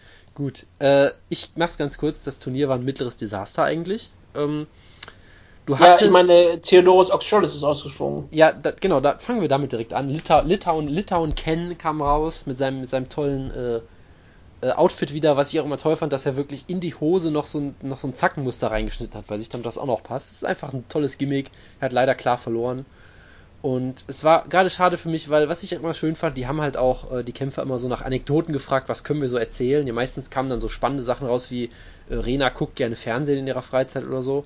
Manchmal aber auch echt, echt schöne Sachen. Ja, zum Beispiel, ähm, sie haben rausgefunden, ihr, ihr könnt ja mal beide raten, ja. Ähm, Litauen Ken hat einen Zweitverdienst. Könnt ihr raten, was er als Nebenjob macht? Und er ist nicht Litkop. irgendwie. Nein, Ist Polizist. nein, nein, nein. Er ist, Das er habe ich doch gerade schon gesagt. er ist nicht, äh, er ist auch nicht im Supermarkt oder so. Es ist ein, ein, äh, ein Er ist Massagetherapeut. nein, es ist ein, ein, ein Projekt, ein Hobby, was er zum Beruf gemacht hat, weil er es so sehr liebt. Fußballer. Nein. Hundefriseur. Ich löse vielleicht mal auf. Er ist, er ist Imker. Imker. Er verkauft Ja, da Honig. wären wir sofort danach drauf gekommen. Er verkauft Honig, den man scheinbar über Ebay bestellen kann. Ich bin schon erfolglos am Suchen die ganze Zeit. Und ja, man muss leider sagen, äh, nach dem Kampf braucht er auch einen Zeitverdienst. Also, dass, dass man von Ryzen nicht leben kann, ist, denke ich, klar. Und er hat hier leider ziemlich klar verloren und das war sehr schade. Ähm, Was auch schade war, ist Karl Albrechtsson ist rausgeflogen, der von Josh Barnett bei. Ähm, ich habe sofort bei eBay gefunden. Ich habe es sofort gefunden. okay, gut. 9 Dollar. 10 Dollar Versand. Ja, ich habe Das ist auch Storage und Honey eingegeben. Jetzt dreht Das ist komplett durch. unfassbar gerade. leicht zu finden. Ja, das, das Ja. Schlimme war halt, sie haben. Ähm. Natural Raw Fresh 2016. Ja, das- das- das- Honey from the wide fields and forests of Lithuania. ja, Verzeihung, das, das, das Problem ist halt, sie haben äh, in dem englischen Broadcast gesagt, wie sein Shop heißt, und den habe ich jetzt gegoogelt und den nicht gefunden. Ja, das ist natürlich mal, die sehr Bilder. Alle seine Imkereien haben Bilder vom Ja, Family. können wir mal weitermachen. Ähm, ja, warum hat der Blackface? Egal, ich, ich möchte. Ah, Gottes Willen, ja. Ähm, Und auf seinem Bild ganz unten sieht er aus, als hätte er einen Heiligenschein. Thanks for watching vor allem. Sehr schön. Ähm, ja. Der Ja. Text ist auch so geschrieben wie die litauische Nationalflagge, also gelb, grün und rot. Honey are best sub vitamins and supplements for me. I can recommend some recipe what I use for daily. For questions you can write me to email. Also Wutke, ich bitte dich dafür, dass du nächste Woche kein Rezept von Rousey vorstellst, sondern ein Honigrezept von äh, Litauen kennen. Also bitte. Ja. Hey, Ich, er noch. Sein, der Seller ist Lounge of Honey. Alter. Er verkauft doch irgendwie ähm, was von seinen Autos. Großartig. Ja, muss man dabei gewesen sein. So. Serientäterkampf. Ja, ja, ja, ja, ist ja gut. Ähm, genau, es gab diesen Kampf. Äh, kann mir einer sagen, wie die Leute hießen? Ich habe es natürlich vergessen. Ali Akbari hieß der eine auf jeden Fall. Ähm, Joao Almeida. Genau, und Ali Akbari hat äh, in bester Roy Nelson-Manier gewonnen mit dem Mounted Crucifix und dann den Ground and Pound Stoppage von Jason Herzog. Ähm, es gab scheinbar einen, einen schönen Moment, wo die Kommentatoren von Rising gesagt haben, dass Ali Akbari ein, ein nationaler Held in Iran ist, weil er so ein gu- guter Ringer ist und es ist scheinbar rausgekommen, dass er eine lebenslange Sperre im Iran hat wegen mehrerer Drogenvergehen. Also äh, er ist trotzdem sicherlich ein Nationalheld, aber darf da auf jeden Fall nicht mehr ringen. Und hat, hat hier scheinbar ganz gut ausgesehen gegen jemanden, den man nicht kennt. Mehr muss man dazu auch nicht sagen, glaube ich. Ähm, dann haben wir. äh, Jetzt bin ich natürlich ganz aus dem Konzept gebracht worden hier. Ähm, 20 Euro sofort kaufen. Valentin Moldowski gegen Karl Albrechtsson. genau, Karl Albrechtsson, der von Josh Barnett sehr gehypt wurde beim UFC Hamburg QA als Catch Wrestling Zukunft, hat hier klar verloren. Kam mit einem sehr lustigen Outfit raus und äh, dann gab es noch Jiri Prochaska gegen, ähm, ja, irgendjemanden. Mark Tanios. Genau, Mark Tanios war relativ furchtbar und Jiri Prochaska hat sich ziemlich früh irgendwie am Bein oder am Knie oder irgendwas verletzt und konnte nicht mehr laufen. Overhyped. und hat den Kampf trotzdem gewonnen, weil Tanios nichts gemacht hat, aber der Kampf war halt dadurch ziemlich scheiße. Also eigentlich war es ein ziemliches Desaster, wenn wir ehrlich sind. Äh, Gerade wenn Prosch- Proschka jetzt vielleicht noch verletzt und die, das Finale verpasst, das war schon, äh, äh, ja, das war schon irgendwie hart. Und ja, wir hatten Mirko Krokop gegen die koreanische Hoffnung im Schwergewicht. Wutke, möchtest du dazu irgendwas sagen? Jung Man Myung, oder wie der heißt, ne? Ja? Das koreanische Opfer, was ähm, wirklich zeigte, was für eine Qualität er hat, denn Mirko Kroko gewann per Sideshock. Indem er ihn einfach irgendwann zu Boden nahm und sagte, okay, jetzt werde ich dich mal am Boden komplett deklassieren, denn ich bin Mirko Krokop und dafür bin ich bekannt gewesen. Und er hat ihn halt wirklich ähm, nach Richtung Fahren verprügelt am Boden und ihn dann wunderbar mit dem Sideshock ausgeschockt, was wirklich alles bedeutet, wie gut Road FC wirklich ist. Denn die Highlights, die sie von Jung Mang Mong, nee, warte, wie heißt er? Jung Man Myung, halt zeigten, waren auch schon die Highlights aus seinem Kampf gegen äh, Mighty Mo. Ja, natürlich. Der übrigens hervorragend gekämpft hat am Wochenende gegen Hongman Choi. Hast du das geguckt Ja, oder was? K.O. des Jahres. Ich sehe doch nur GIFs auf Twitter. Ich habe nichts Ich hab davon. K.O. Ich, ich bin der Kore- Das ist ein Korea-Experte hier. Ich habe ihn sogar, ich habe ihn sogar retweetet, Jonas. Okay, ich, ich Ich guck hab gleich mal. Vielleicht haben wir den outcancelled, egal. Also ich habe ihn bei mir auf meinem privaten Account retweetet. Das Ach kann so, Jonas nein, hab ihn, relativ schnell ich- finden, falls ihr ihn einfach nur auf meinen Account mal schaut. Ich mache ich Aber mach, ich ja, mach ihn ähm, jetzt mal an. Moment, es wird leider recht laut, befürchte ich. Macht nichts, wir haben ja auch Zeit. Genau. Ähm, na, jetzt geht's gerade nicht, egal. Ähm, was wollte ich jetzt Was noch sagen? passiert denn danach, Jonas, ich- nach, Mirko Kroko- Ganz kurz, was ich, was ich an äh, englischen Kommentaren auch toll fand, ist, da haben die groß gesagt, ja, Mirko Krokop hat uns die ganze Zeit im Vorgespräch gesagt, dass er an seinen Trip-Takedowns gearbeitet hat. Haben sie alle so ein bisschen lustig gemacht, haha, Krokop Takedowns und hat Krokop halt genau diesen Takedown gemacht. Ähm, der Takedown, der, wo Krokop festgestellt hat im Training, der kann nicht verteidigt werden. Ja, Ja, hat bei no Mr. Miyagi defend. trainiert. Ähm, Das sind wie diese Sheet-Take-Tons, wo du immer Schieder Ja, ich wollte es gerade sagen. Genau, ja. Und dann hat er halt, ja, sein, ich meine, dass, dass Mirko Krokop in jetzt 13 Jahren MMA-Erfahrung oder so ein bisschen was am Boden gelernt hat, ist klar. Äh, dass er hier so leicht seinen Gegner submittet, spricht vermutlich nicht fürs koreanische Heavyweight. Muss ich als großer Fan von koreanischen Heavyweights leider sagen. Aber naja, was willst du machen? Guck dir mal Also das Schöne auch das Highlight.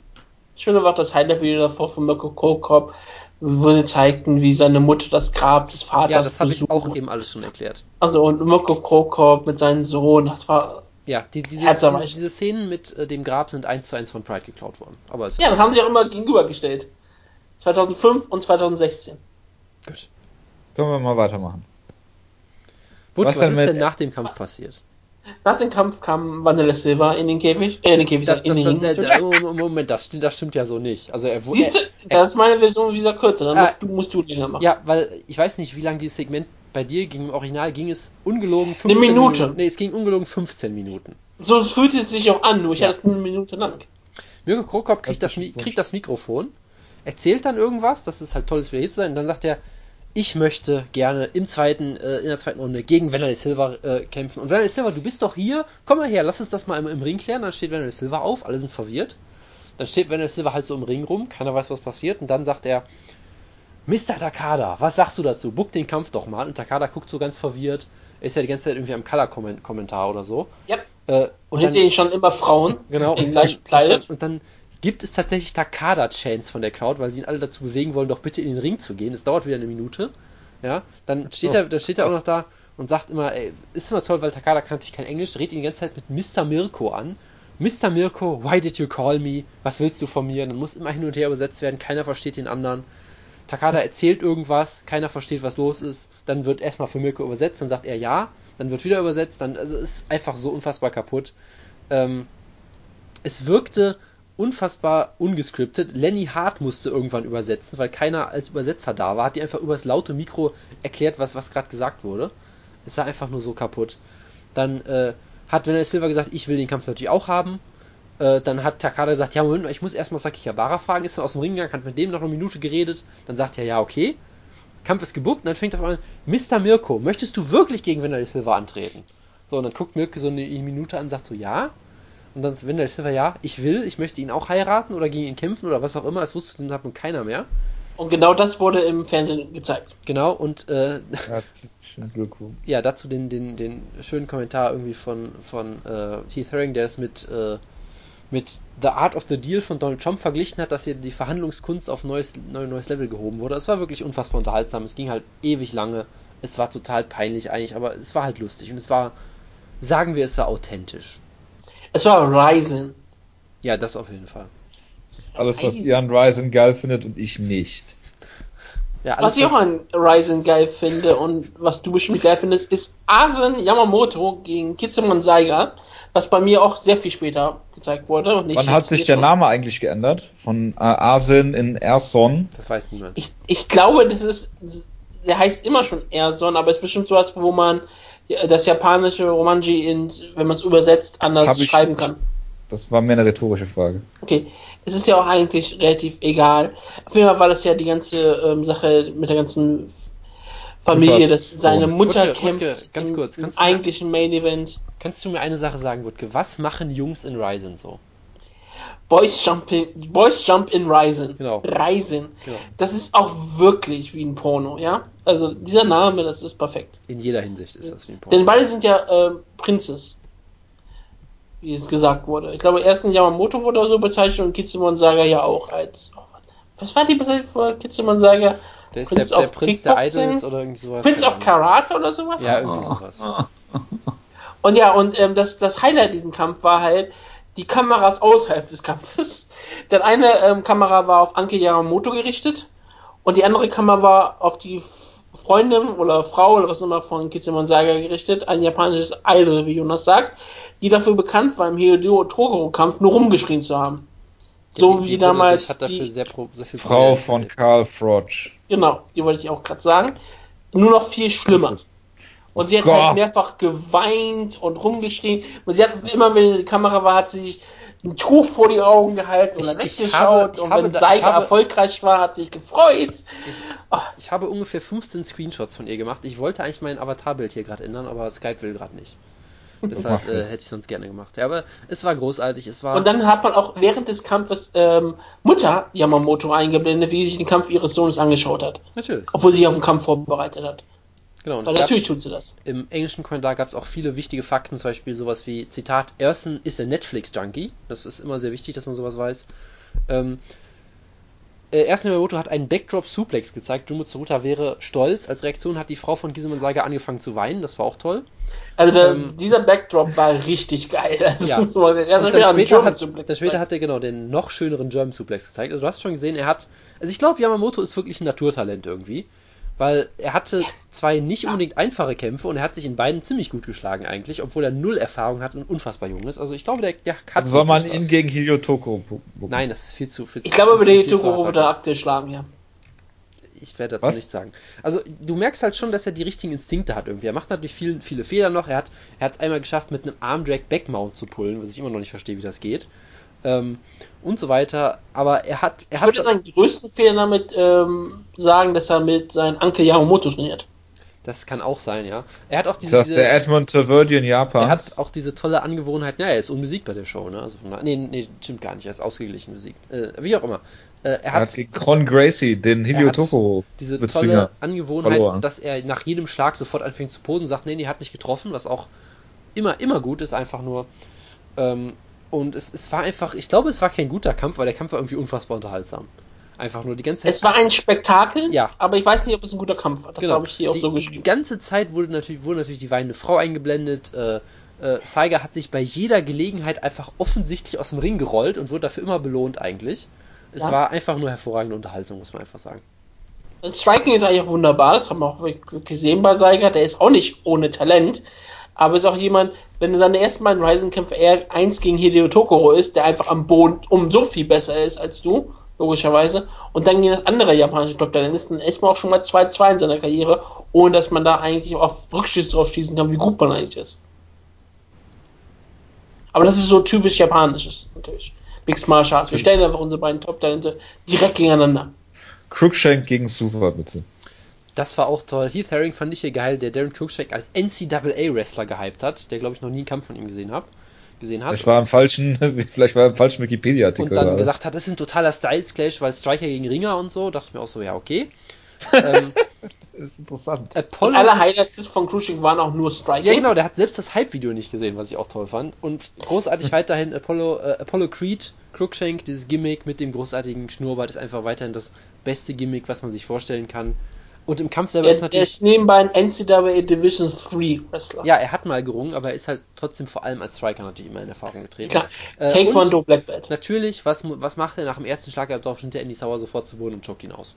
So, das, das, was man halt erwarten musste. Also, was ich hier noch sehr toll fand, Was ist, dass- machen musst gegen Andy Sauer. Genau, was ich noch schön fand, dass Andy Sauer äh, Shootboxing repräsentiert hat mit den Shootboxing Ring Girls. Ich hätte es ja schöner gefunden, wenn mit Caesar Takeshi rauskommt, aber gut, das ist mein, das ist mein eigener Crush nochmal, das ist wieder was anderes. Apropos Takeshi nicht Crush. eigentlich damit kaputt? Nee, war, war er nicht, ne? Äh. Apropos Crush. Kaiju Big Battle Wutke. Ah ja! Baruto Kaito, God King, God Emperor, was auch immer, der größte neue Superstar. Baruto Kaito gegen Kazu Kaz- Katsuyuki Fujita, was gehypt wurde als Godzilla vs. King Kong. Es wurde, es wurde als sehr viele Sachen gehypt. Also also dieses Hype-Video war das Beste, was ich je gesehen habe, einfach nur. Es war so unfassbar lustig. Es wurde gehypt als erstens, wie gesagt, Godzilla gegen King Kong. Zweitens, Neuauflage von Ricky Dozen gegen Kimura aus irgendeinem Grund, den ich nicht verstanden habe. Ja, die haben diese alten äh, Wegen Yakuza. Und gezeigt und so. Drittens als Ali gegen Inoki 2. So. Da muss man auch erstmal drüber hinwegkommen, ja. Ich meine, Kazuki Fujita kam wie immer mit Inoki Bombardier raus, was immer, immer großartig ist. Äh, aber Infos- trotzdem versteht man es nicht so ganz. Es war einfach nur, also der Hype war großartig, dieses Hype-Video war einfach nur fantastisch, der Kampf war unfassbar scheiße. Und mehr muss man Ja, aber- dazu auch nicht Was zu sagen. erwarten war. Ja, natürlich. Ja, aber, aber das Irre ist, ich sehe mir Baruto Kaito und sage, so schlecht ist der ja gar nicht. also ich habe in dem Kampf genau das Gegenteil gedacht. Der ist so Nein, unfassbar schlecht. Alter! Ich denke einfach nur, dieser Kerl hat zwei professionelle Kämpfe, ist ein Sumo ohne wirkliche Erfahrung und macht kein ernsthaftes Camp. Wo ich wirklich denke, der trainiert doch irgendwo in Japan mit Takada nackt am Strand. willst, du willst damit sagen, dass Baruto Kaito mehr Talent hat als James Colossus Thompson? Er trainiert unter Beide haben kein. Wie Beide wir, haben kein Trainingscamp und der Er eine trainiert hat mit Akira Shoji. wie wir wissen, er trainiert wie immer unterm Wasserfall. Ja, das Ja. ist sowieso wow. Aber er, er hat Kondition. Für jemanden mit seinem Gewicht ist das unglaublich. Er hat, er sieht durchaus für jemanden aus, der, den es nicht so einfach ist, zu Boden zu nehmen, weil er halt als Sumoka eine durch, als Sumo, als Sumo nicht als Sumoka, als Sumo Ja. durchaus äh, gute Balance hat und er scheint auch relativ kräftig zu sein. Das ist alles, was du ihm sagen kannst. Er wiegt halt, keine Ahnung, äh, 400 Pfund. 400 Pfund, ja. Also ähm, er wird relativ schwierig zu sein, dass er gegen Simon Miocic antreten kann. Das ist auch die einzige Rettung, die Stipe noch hat. Ich meine, da würde die UFC endlich mal solche Sachen wie Gewichtsklassen abschaffen. Ich glaube, Baruto Kaito wäre der würdige UFC Heavyweight Champion. Und ich glaube, keiner wird daran Zweifel haben. Und ich hoffe ja so sehr, dass die UFC das Richtige machen wird und Roy Nelson lassen wird, damit es endlich Baruto Kaito gegen Roy Nelson geben kann. Ich glaube, da würde Baruto ziemlich brutal K.O. gehen. Ey, Das sagst du jetzt, aber wir haben noch nie Ja. Baruto Kaito gegen Roy Nelson gesehen. Also. Wutke, Wutke, möchtest du mal meinen Hot Take hierzu hören? Ist Baruto Kaito besser als CM Wenn, Punk? wenn Kazuki Fujita seine Gliedmaßen noch bewegen könnte, hätte er Baruto locker besiegt in dem Kampf. Ja, So, auf Fujita jeden war Fall. Der sowas von Fujita kaputt. aus dem Fedor-Kampf nee, äh, würde Alter, der Fujita aus dem aus dem aus seinem letzten Kampf vermutlich noch. Fujita ist sowas von kaputt. Er hat, er konnte nichts mehr machen. Er hat wild, er hat drei rechte Schwinger gezeigt, die Baruto voll erwischt haben und danach kam ja, einfach nichts das habe mehr, ich gesehen. weil er sich In nicht mehr, Highlight. weil er sich nicht bewegen konnte. So. Ja, aber du kannst doch nicht äh, das Baruto ankreiden, dass seine Gegner kaputt und alt sind Nee, oder sich nicht nicht. auf den Kampf vorbereiten Weil- können. Und gerade auf Ey, dem ich, ich sag mal so, für das, was Baruto ist, hat er sich vermutlich gut geschlagen. Ich war begeistert Das von seinen, ich ja. ich, ich war begeistert von seinen Inside Leg Kicks. Da habe ich mich vom Stuhl geschmissen fast, ja. Dieses Aber ja, Bild, klar, Baruto natürlich würde- Leg Kicks zeigt, war einfach nur großartig. Aber, aber- natürlich würde der, der, der äh, Fujita, der noch gegen zum Beispiel Overling gekämpft hat, gegen Baruto wahrscheinlich gewinnen. Äh, ja, natürlich. Und da Daran war auch schon ich auch komplett kaputt. Zweifel. Da war der auch schon Da hab ich 40 auch- Jahre alt. Daran habe ich auch keinen Zweifel. Baruto Kaito ist eine Freakshow-Attraction. Scheinbar auch ein gewisser Star. Aber ich, ich habe immer dieses Gefühl, das würde er ernsthaft trainieren können irgendwo. Ich glaube, er wäre nicht talentlos. Er hat Potenzial, als etwas Besonderes zu sein. Er, er muss nicht Bob Sepp sein. Also Bob Sepp 2016. Ja, können wir mal weitermachen, bitte. Verstehe. Also ich, ich liebe den God King äh, Baruto. Ja, das sieht man an deinem Avatar. Ja. Und auch meinen Körperbau. Ja, Da hatten wir den Co-Main-Event, der, der bei mir der Main-Event war. Rena Ähm. Kubuta Rina gegen Mio Yamamoto. Ja, aber das tolle Queen Hype, Queen. über das tolle Hype-Video habe ich ja eben schon geredet, was du nicht gehört hast. Ja, das Ähm, ist traum, äh, wirklich traumhaft Der. Der, der Kampf Mutter und, selber. Tochter, Mutter und Tochter, sag ich schon, Mutter und Sohn haben trainiert. Aber auch viele Töchter waren auch dabei. Ja, Also- danke. Der Kampf selber war absolut furchtbar, bis er sehr unterhaltsam war. Weil du hast halt gemerkt, dass Yamamoto nur darauf gewartet hat, dass Rena sich zu weit vorwagt, um dann runter zu ducken. Und Rena wusste das auch und hat deswegen einfach nichts gemacht und deshalb passierte drei Minuten einfach gar nichts. Rena hatte solche Angst vor dem Ring dann hat von Yamamoto, äh, sogar-. Sogar zwei Takedowns gemacht, wo du auch gesehen hast, okay, die hat wirklich immer noch sehr gutes Ring, auch in ihrem äh, nicht mehr ganz jungen Jahren. Ja? Die Young, 40? Young, Young Woman, 42 ist sie, glaube ich. Ähm, Genau. Und dann hat sie sogar ein, zwei Takedowns gut geholt. Dann hat sie Rena irgendwie mit einem Upkick gerockt, glaube ich. Und dann, dann ging es auf einmal richtig ab, weil dann hat halt Yamamoto wirklich. Ja, man sagt ja manchmal so, dass das Ringer in den Panikmodus gehen und dann einfach nur noch Takedown spammen. Das hat sie wirklich auch gemacht. Und dann Rena hat sie immer wieder gut abgewehrt. Während gerade irgendwas zusammengebrochen ist, glaube ich, der Wutke. Ähm, mit dem Stuhl gerutscht. ähm, und ja, hat dann halt Aus immer wieder einfach nur Takedowns versucht wie wild. Und dann hat Rena sie halt in der. Was war das denn? Darts Choke? Ein Front, Front Headlock? Kavat. ein, ein Kravat. Von mir aus, sie hat sie mit irgendeinem Standing Choke ausgechoked. Das war ein schönes Finish. Und ja, Eine Krawatte. Das wird hier sogar bei Topology sogar so genannt. Ich Ja, bei online auch- Topology. Ihr habt auch auch gelesen. Das war, war auch nur ein Krawatt. Also Chris Hero wäre sehr stolz auf sie. hast du sonst noch was dazu zu sagen? Um Himmels Willen. Nein, also es war wirklich alles, was ich mir vorgestellt habe. Am Ende sah man auch, wie Asen Yamamoto seine ganzen, ähm, was wär's, wär's denn, Nichten und so. Nee, nein, nein, seine, seine Schwester, Geschwister, Entschuldigung. Seine Geschwister, ähm, Tränen trocken, trocknen musste und wie er aber trotzdem so saß und fast richtig enttäuscht von seiner Mutter war, so sahst fast aus. Also es ist so diese typische japanische Sache, die man halt so hat. Es war traumhaft, die Beine, es, der ganze Postfight war wunderbar. Miyamoto, eine riesengroße Heldin. Die ganze japanische TV-Version drehte sich um sie. Alles. Jeder Moment, wo mal nix war, wurden Backstage-Interviews gezeigt und so, oder wurden in die Kabine von den beiden gegangen. Das war der, das war der Highlight-Kampf für das japanische Publikum. Rena gegen Miyu Yamamoto. Aber es gab ja noch ein Main-Event, es gab ja noch ein bisschen Grapple-Fuck für Jonas. Ich möchte nicht drüber reden. Warum?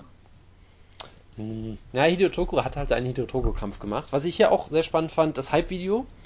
50% der Szenen von Tokoro waren einfach aus, von Dream geklaut. Aus diesen Hype-Videos von Dream, wie er da aufwacht mit so einem Vulkanposter und so. Es war eins, eins zu eins einfach nur geklaut, was auch sehr schön war. Äh, Jojo, für dich sehr wichtig, der Slam, der Ja. Slam K.O. gegen Yusuf Sadulaev wurde im Hype-Video gezeigt. Um Tokoro Warum? zu hypen. Um Tokoro zu hypen. Ja, ich weiß es nicht. verstehe ich nicht. Ich, ich weiß es nicht, aber im Moment konnte ich nur an dich denken. ähm, und ja, es wurde natürlich groß aufgebaut, dass Tokoro irgendwie der, der Proxy von Sakuraba ist und natürlich, äh, Er wurde speziell als Crazy Hunter direkt bezeichnet. genau, und, Tokoro. und äh, Con Gracie wurde von den amerikanischen Kommentatoren erst erklärt, er möchte seinen eigenen Namen machen, er möchte er selbst sein, er ist nicht nur sein Sohn, der Sohn seines Vaters und dann kam natürlich zu Hicksons Musik raus und Hickson stand in seiner Ringecke, also hat wunderbar Ja. funktioniert. Klingt hervorragend. Ähm, Das ist Japan, der muss damit rauskommen. Genau. Und äh, dann, dann lief das halt so und äh, Tokro war wild und wurde irgendwann zu Boden genommen und äh, es, es wiederholte sich eigentlich ein gewisses Schema, kann man sagen, ja. Ähm, Cron Gacy hat sich Backmount geholt, Tokro hat sich irgendwann rausgekämpft, hat zwei wilde Aktionen gemacht, die so wild waren, dass er sofort wieder Backmount gelandet ist und dann wurde er halt am Ende submitted. Äh, also es war sicherlich nicht die klügste Kampfführung. Ich habe ja schon gesagt, Tokro wird vermutlich mit ihm grappeln, weil er halt Tokro ist. Das hat er gemacht. Das hat nicht so gut geklappt. Ich glaube, Äh, er muss mit ihm grappeln. Das ist, glaube ich, gesetzlich vorgeschrieben. Ja, ich glaube, das steht im Vertrag, das ist richtig. Ähm, er hat dann sehr wilde Aktionen gezeigt, hat einen Stomp gezeigt, hat einen Soccer versucht, hat Sakuraba-esk diese, diese äh, Indie-Guard reinspringen gemacht von Sakuraba. Also all solche natürlich sehr wilden Sachen, wo er irgendwie versuchen wollte, weiß ich nicht, weiß ich auch nicht, was er da machen wollte. Also er war halt wieder sehr auf Entertainment ausgelegt und hat damit seine Siegchancen verspielt. Das war für mich natürlich sehr tragisch, aber was willst Es du geht machen? ja nicht um Sieg und Niederlagen bei Hideo Toko und dir. Genau, Tokro ist halt jetzt 39, da kann man sowas auch mal äh, verzeihen, finde ich. Und ähm, ja, Und ist Con Gracie die, die Zukunft des Featherweights? Äh, absolut, ja, er trainiert ja mit den Diaz-Brüdern, deshalb ist er auf jeden Fall die Zukunft. Würde Con Gracie gegen Conor McGregor gewinnen? ja. Bestimmt, ja, weil Conor McGregor beim Versuch, das Weight zu cutten, äh, verstirbt, vermutlich. Im Boxen? Ich meine, wir haben noch nie Conor McGregor gegen einen Gracie kämpfen sehen, deswegen eigentlich Also, kann, also, er, kann, er, kann er nicht der beste Kampf auf diesem Planeten sein. also unter Eddie Bravo Invitational Rules halte ich das äh, für einen sehr offenen Kampf auf jeden Fall. Und das sind auch die, nur die einzig wahren Regeln. Gut. Schließen wir jetzt die Ryzen-Ecke damit, bitte. Jojo, ich habe Ich noch, hab- ich hab noch eine Frage an dich. Ja, bitte. Besitzt du einen PKW? Ja. Mehrere. Hast du einen von Audi oder Volkswagen zufällig? Ja. Dann kannst du dir jetzt von Theodorus Auxeolis eine Radkappe kaufen. Was sagst du dazu? Ich freue mich. Gut, tu das mal, du musst unterstützt werden, es lief aktuell nicht so gut bei Ryzen. 9 Euro. Das ist schade. Nee, ist okay. Geht Ach, schon. Komm schon, komm schon. Geht schon, geht schon klar. Nee, ist okay. Gut, dann schließen wir die Ryzen-Ecke, kommen zur News-Ecke und der Woodke ist natürlich noch dabei für die letzten 20, 25 Minuten. Äh, was machen wir? Äh, Killer B ist zurück in der UFC, ich freue mich sehr. Ja, und, von, von Crazy Beat zu Killer Beat, das ist doch wunderbar. genau. Äh, dann haben wir Barb Honchak, die ihren Fly, äh, Flyweight-Titel bei Invicta abgeben musste. Es gab eine Invicta-Show, die hat niemand interessiert. Und äh, im Vorfeld hat sie ihren Titel aberkannt bekommen und äh, hat davon äh, auf Twitter erfahren. Das ist immer schön. Das ist eine sehr feine Art. Weil sie den Interim-Titelkampf einfach zu einem echten Titelkampf gemacht haben, irgendwie bei der Show. Das klingt hervorragend. Dann Kampfansetzungen. Bellator. Liam McGeary gegen Phil Davis um den Light äh, Heavyweight-Titel. Ist so ziemlich das sportlich relevanteste und beste, was Bellator bucken kann. Deshalb wird Woodkill den Kampf natürlich boykottieren. Äh, natürlich. Der einzige Light Heavyweight-Kampf, der ihn interessiert, ist äh, Chelson gegen Tito Ortiz. Richtig? Oh, das ist einer der besten Kämpfe, die Oh, kann. Und wenn jetzt bald wollen jetzt mal Bellator auftauchen, dann gegen Bobby Lashley und der Sieger dann gegen Jack Kongo antritt, bin ich auch glücklich. Alexander Gustafsson gegen Little Knock klingt auch wie was, was bei Bellator stattfinden könnte, wenn Alexander Gustafsson nicht gut wäre. Ja, vor allem halt die Idee, das in Brasilien zu bucken, finde ich sehr interessant. Es ist die Fight Night 100. Ja, aber warum, warum ist das in Brasilien? Was, was hä? Was? Ich verstehe es einfach nicht. Was weiß ich denn? Ja, Pedro keine Ahnung. Scoggins, äh, Jonas. Ja, wunderbar. Misha Tate gegen Raquel Pennington in New York. Ja, warum nicht? Joanna Jędrzejczyk gegen Karolina Kowalkiewicz wird gecallt von Mike Goldberg. Wir freuen uns alle, auch in New York, äh, im Madison Square Garden. Das ist auf jeden Fall Jonas. interessant, ja. Ja, also man könnte jetzt eine große Ecke aufmachen über Vertragsverhandlungen und äh, UFC New York. Ich weiß nicht, ob ihr dazu Bock habt, aber es ist, ist schon Ich habe einen interessant. Artikel von äh, Jordan Breen dazu gefunden. Genau, weil es scheinbar sehr viele Leute gibt, die aktuell halt sagen, hey, wir, wir, also Eddie Alvarez zum Beispiel, der sagt, ich kämpfe da nur gegen Conor McGregor oder ähnliches und dann sagt, ich möchte Weil er jetzt- halt Geld verdienen will. Genau, er möchte Geld verdienen und die UFC ist das nicht gewohnt und es ist schon interessant irgendwie, weil die Card sieht auf jeden Fall gut aus, aber sie ist vielleicht nicht aktuell so gut, wie man das erwarten würde. Weil es wurde ja über Jahre gesagt, das ist eigentlich auf einem Niveau mit UFC 100, UFC 200, sowas in der Art. Äh, dass man sagt, das ist die wichtigste, beste Show, die man sich vorstellen kann und so weiter und so fort. Und daran gemessen sind viele der Kam- Kampfankündigungen Sachen, wo man denkt, okay, geiler Kampf, aber irgendwie bleibt es unter den Erwartungen zurück und das könnte Ehrlich gesagt, finde ich das gar nicht. Okay, dann Ich finde das überhaupt nicht, weil ich bin mir ziemlich sicher, dass es besser wird als UFC 200. Ja gut, da, da gab es halt auch einige Probleme bei der Show. Das Ähm, Brock Lesnar. Wer? Nie Ja, gehört. der wichtigste Kampf der Ich bin Karte. dafür, ich bin dafür, dass Eddie Alvarez, Ah. ich bin dafür, dass Eddie Alvarez seinen Vertrag wieder postet. Seine Adresse haben wir ja eh alle. Äh, Roger Whittaker gegen Derek Brunson, Wutke. Das klingt nach einem soliden Kampf um die Nummer 8 Position im Middleweight, ganz ehrlich gesagt. Auch wirklich ein schöner Kampf. Also ich freue mich, Roger Whittaker, dass er hier wieder jemanden stoppen wird, der gehypt wird und danach kriegt Roger Whittaker wieder nicht seinen Titelshot. Warum auch? das frage ich Weil er sich das absolut verdient hat. es ist Middleweight. Das, da kriegen Leute wie den Henderson einen Titelshot. Warum nicht Roger Whittaker? Nee, nee, nee, ist schon okay. Aber warum Das wäre auch die Kampagne. Wenn, wenn Dan Henderson, warum nicht ich, Roger Whittaker 2017? die- genau. Das ist ein Genau. gutes Argument, ja. Ja, ja, auf jeden Fall. Sind denn nicht, ist nicht irgendeiner von den beiden höher gerankt als Nummer 8? Warum sollten sie dann um Nummer 8 kämpfen? Nummer 8 ist ja nur ein Symbol. Es ist eine So. Metapher. Die Acht des Herzens. Ja, es ist, wenn es umdreht, ist es ein Unendlichkeitszeichen. Und es ist halt die Unendlichkeit des Middleweights damit immer Wenn man es erkenntlich. um, um, um, wenn man es um 90 Grad dreht. Wenn man es um 180 Grad dreht, ist es auch eine 8. Habe ich 180 gesagt? Du hast gar nichts gesagt. Du hast gesagt, wenn man es umdreht. Und ich Ach habe so, gesagt, okay, ich hab- wenn man es umdreht, ist es auch eine 8. Das Tolle dran ist, ich habe ich hab das mit den Fingern gezeigt, was ich machen wollte. das sehr nicht gut gut. ist beim Podcast. Das Beim ist Podcast ist das immer, sehr die hilfreich, beste, ja. das ist die beste Möglichkeit. Äh, ja, ich gucke gerade mal. Es geht, ja, Rob, äh, Roger Whittaker ist Nummer 7 und Derek Brunson ist Nummer 8. Das heißt also, wenn Ro Roger Whittaker gewinnt, fällt er auf die 8. Das ist klingt, das richtig? klingt soweit logisch, ja. Okay. Er fällt nach oben. ja, genau. Er fällt die Treppe hoch. Äh, dann haben wir noch Ian McCall gegen Neil Theory und Jim Miller gegen Thiago Alves im Lightweight natürlich. Ja, was man dazu noch sagen muss, Neil Siri hat schon angekündigt, dass äh, das sein Karriereende sein wird nach dem Kampf. Genau. Ähm, das wird später noch relevant werden, sicherlich. Ähm, da kommen wir gleich noch zu. Und ja, der Kampf wird ja natürlich eh nicht stattfinden, weil Ian McCall verflucht ist und seine Kämpfe immer ausfallen in der Kampfwoche. Jonas, ich habe noch eine Kampfankündigung für dich, hab's mir bis zum Schluss aufgehoben. Thiago Silva gegen äh, Sokoju bei World Series of Fighting. Ich dachte, Das das wäre ich ich dachte, das wäre in so einer brasilianischen Liga. Was ist das bei World Series of Fighting? Ich dachte schon. Hm. Ja, weiß ich jetzt auch nicht. Aber ja, das ist, das klingt fantastisch. Ich bin begeistert ohne Ende. Du hast nebenbei letzte Woche gesagt, dass ihr nicht drüber gesprochen habt oder wolltet nicht drüber sprechen. Kein Velasquez will lieber Mexico City antreten, ne? Das, das Da haben wir haben letzte wir Woche erwähnt. gesprochen. Ne? Weil Ist Jonas aber hat kein Problem. angekündigt, dass er das nicht in der Sendung besprechen möchte. Ja, aber Jonas hat es natürlich trotzdem und, gemacht. Äh, der Kampf findet übrigens Ja. statt bei der äh, berühmten äh, brasilianischen Organisation Fight Tonight. Fight. ja. Fight Tonight, ein Wort mit zwei in der Mitte. Ja, Korrekt. das ist richtig. Gut, dass wir das aufgeklärt haben. So, jetzt kann ich meinen Notizzettel hier wegschmeißen. Wenn wenn jetzt noch Night N-I-T-E geschrieben hätte, wäre es perfekt gewesen, aber leider. Ja, dann wäre ich begeistert. Christiane Cyborg Justino hat gekämpft gegen CM Punk, Elina Landsberg, Entschuldigung, ein honest mistake. Ich habe den Kampf gesehen, es war größtenteils Geklinsche am Käfig äh, und ja, äh, Lina Landsberg hat auf jeden Fall Kinn bewiesen und äh, ja, mehr gibt's dazu eigentlich zu sagen. Es ist in die zweite Runde gegangen, das ist ja immer sehr interessant, wenn Cyborg-Kampf mal in die zweite Runde geht.